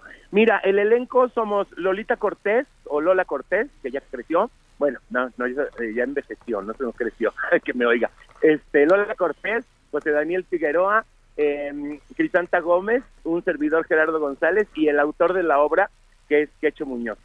Entonces, eh, es muy importante realmente qué es lo que pasa, qué es lo que decidimos hacer con nuestras vidas a partir de, de qué pensábamos cuando éramos niños que íbamos a hacer, ¿no? Entonces, eh, todo esto, ¿cómo, ¿cómo conlleva a tener verdaderamente una salud mental?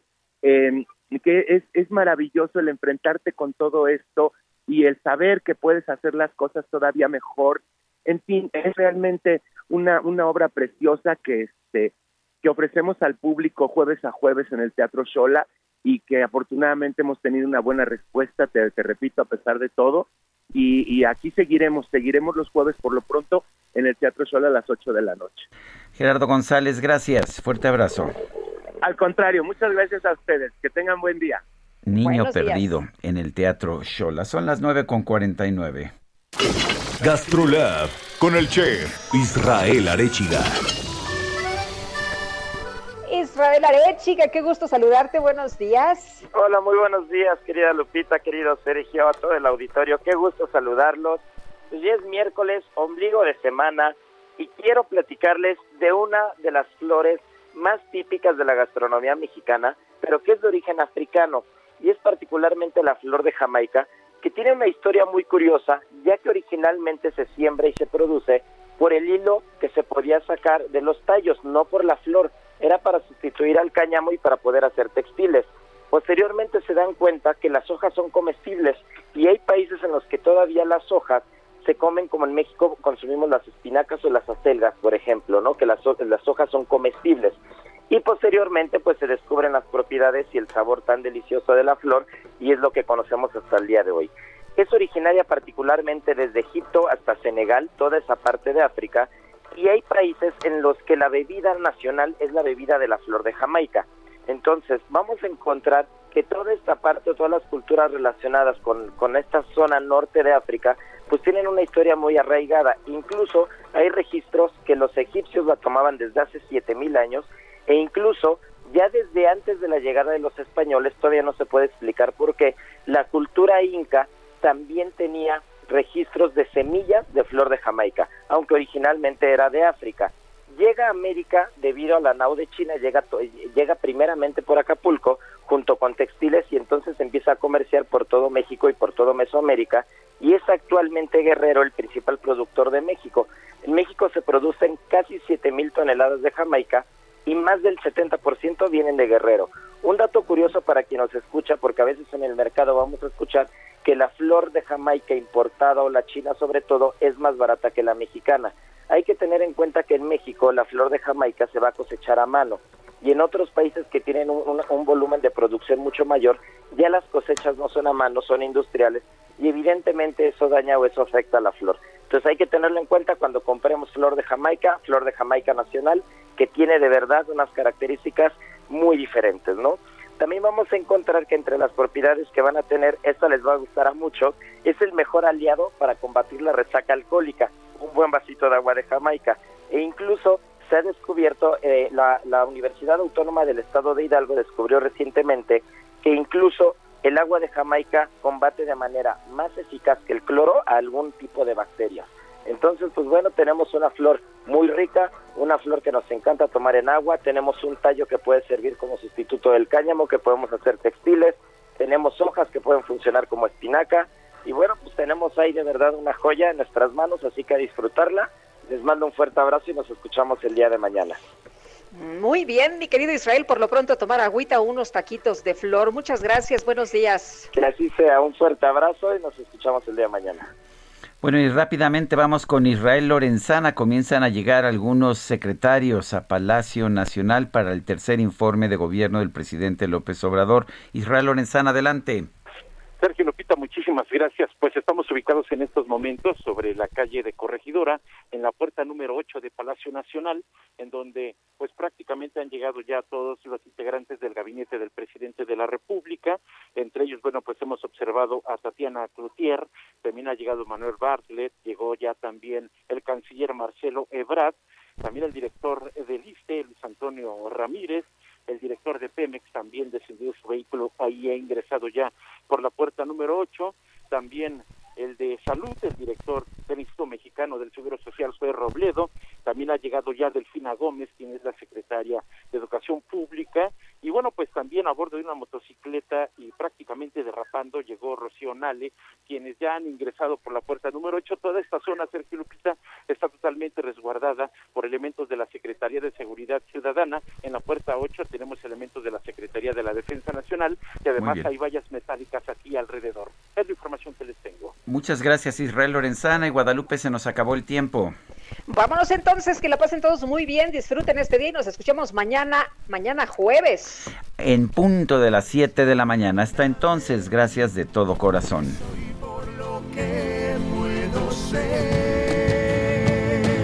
Puedes llegar lejos, a las estrellas alcanzar, hacer de sueños realidad. Heraldo Media Group presentó Sergio Sarmiento y Lupita Juárez por El Heraldo Radio.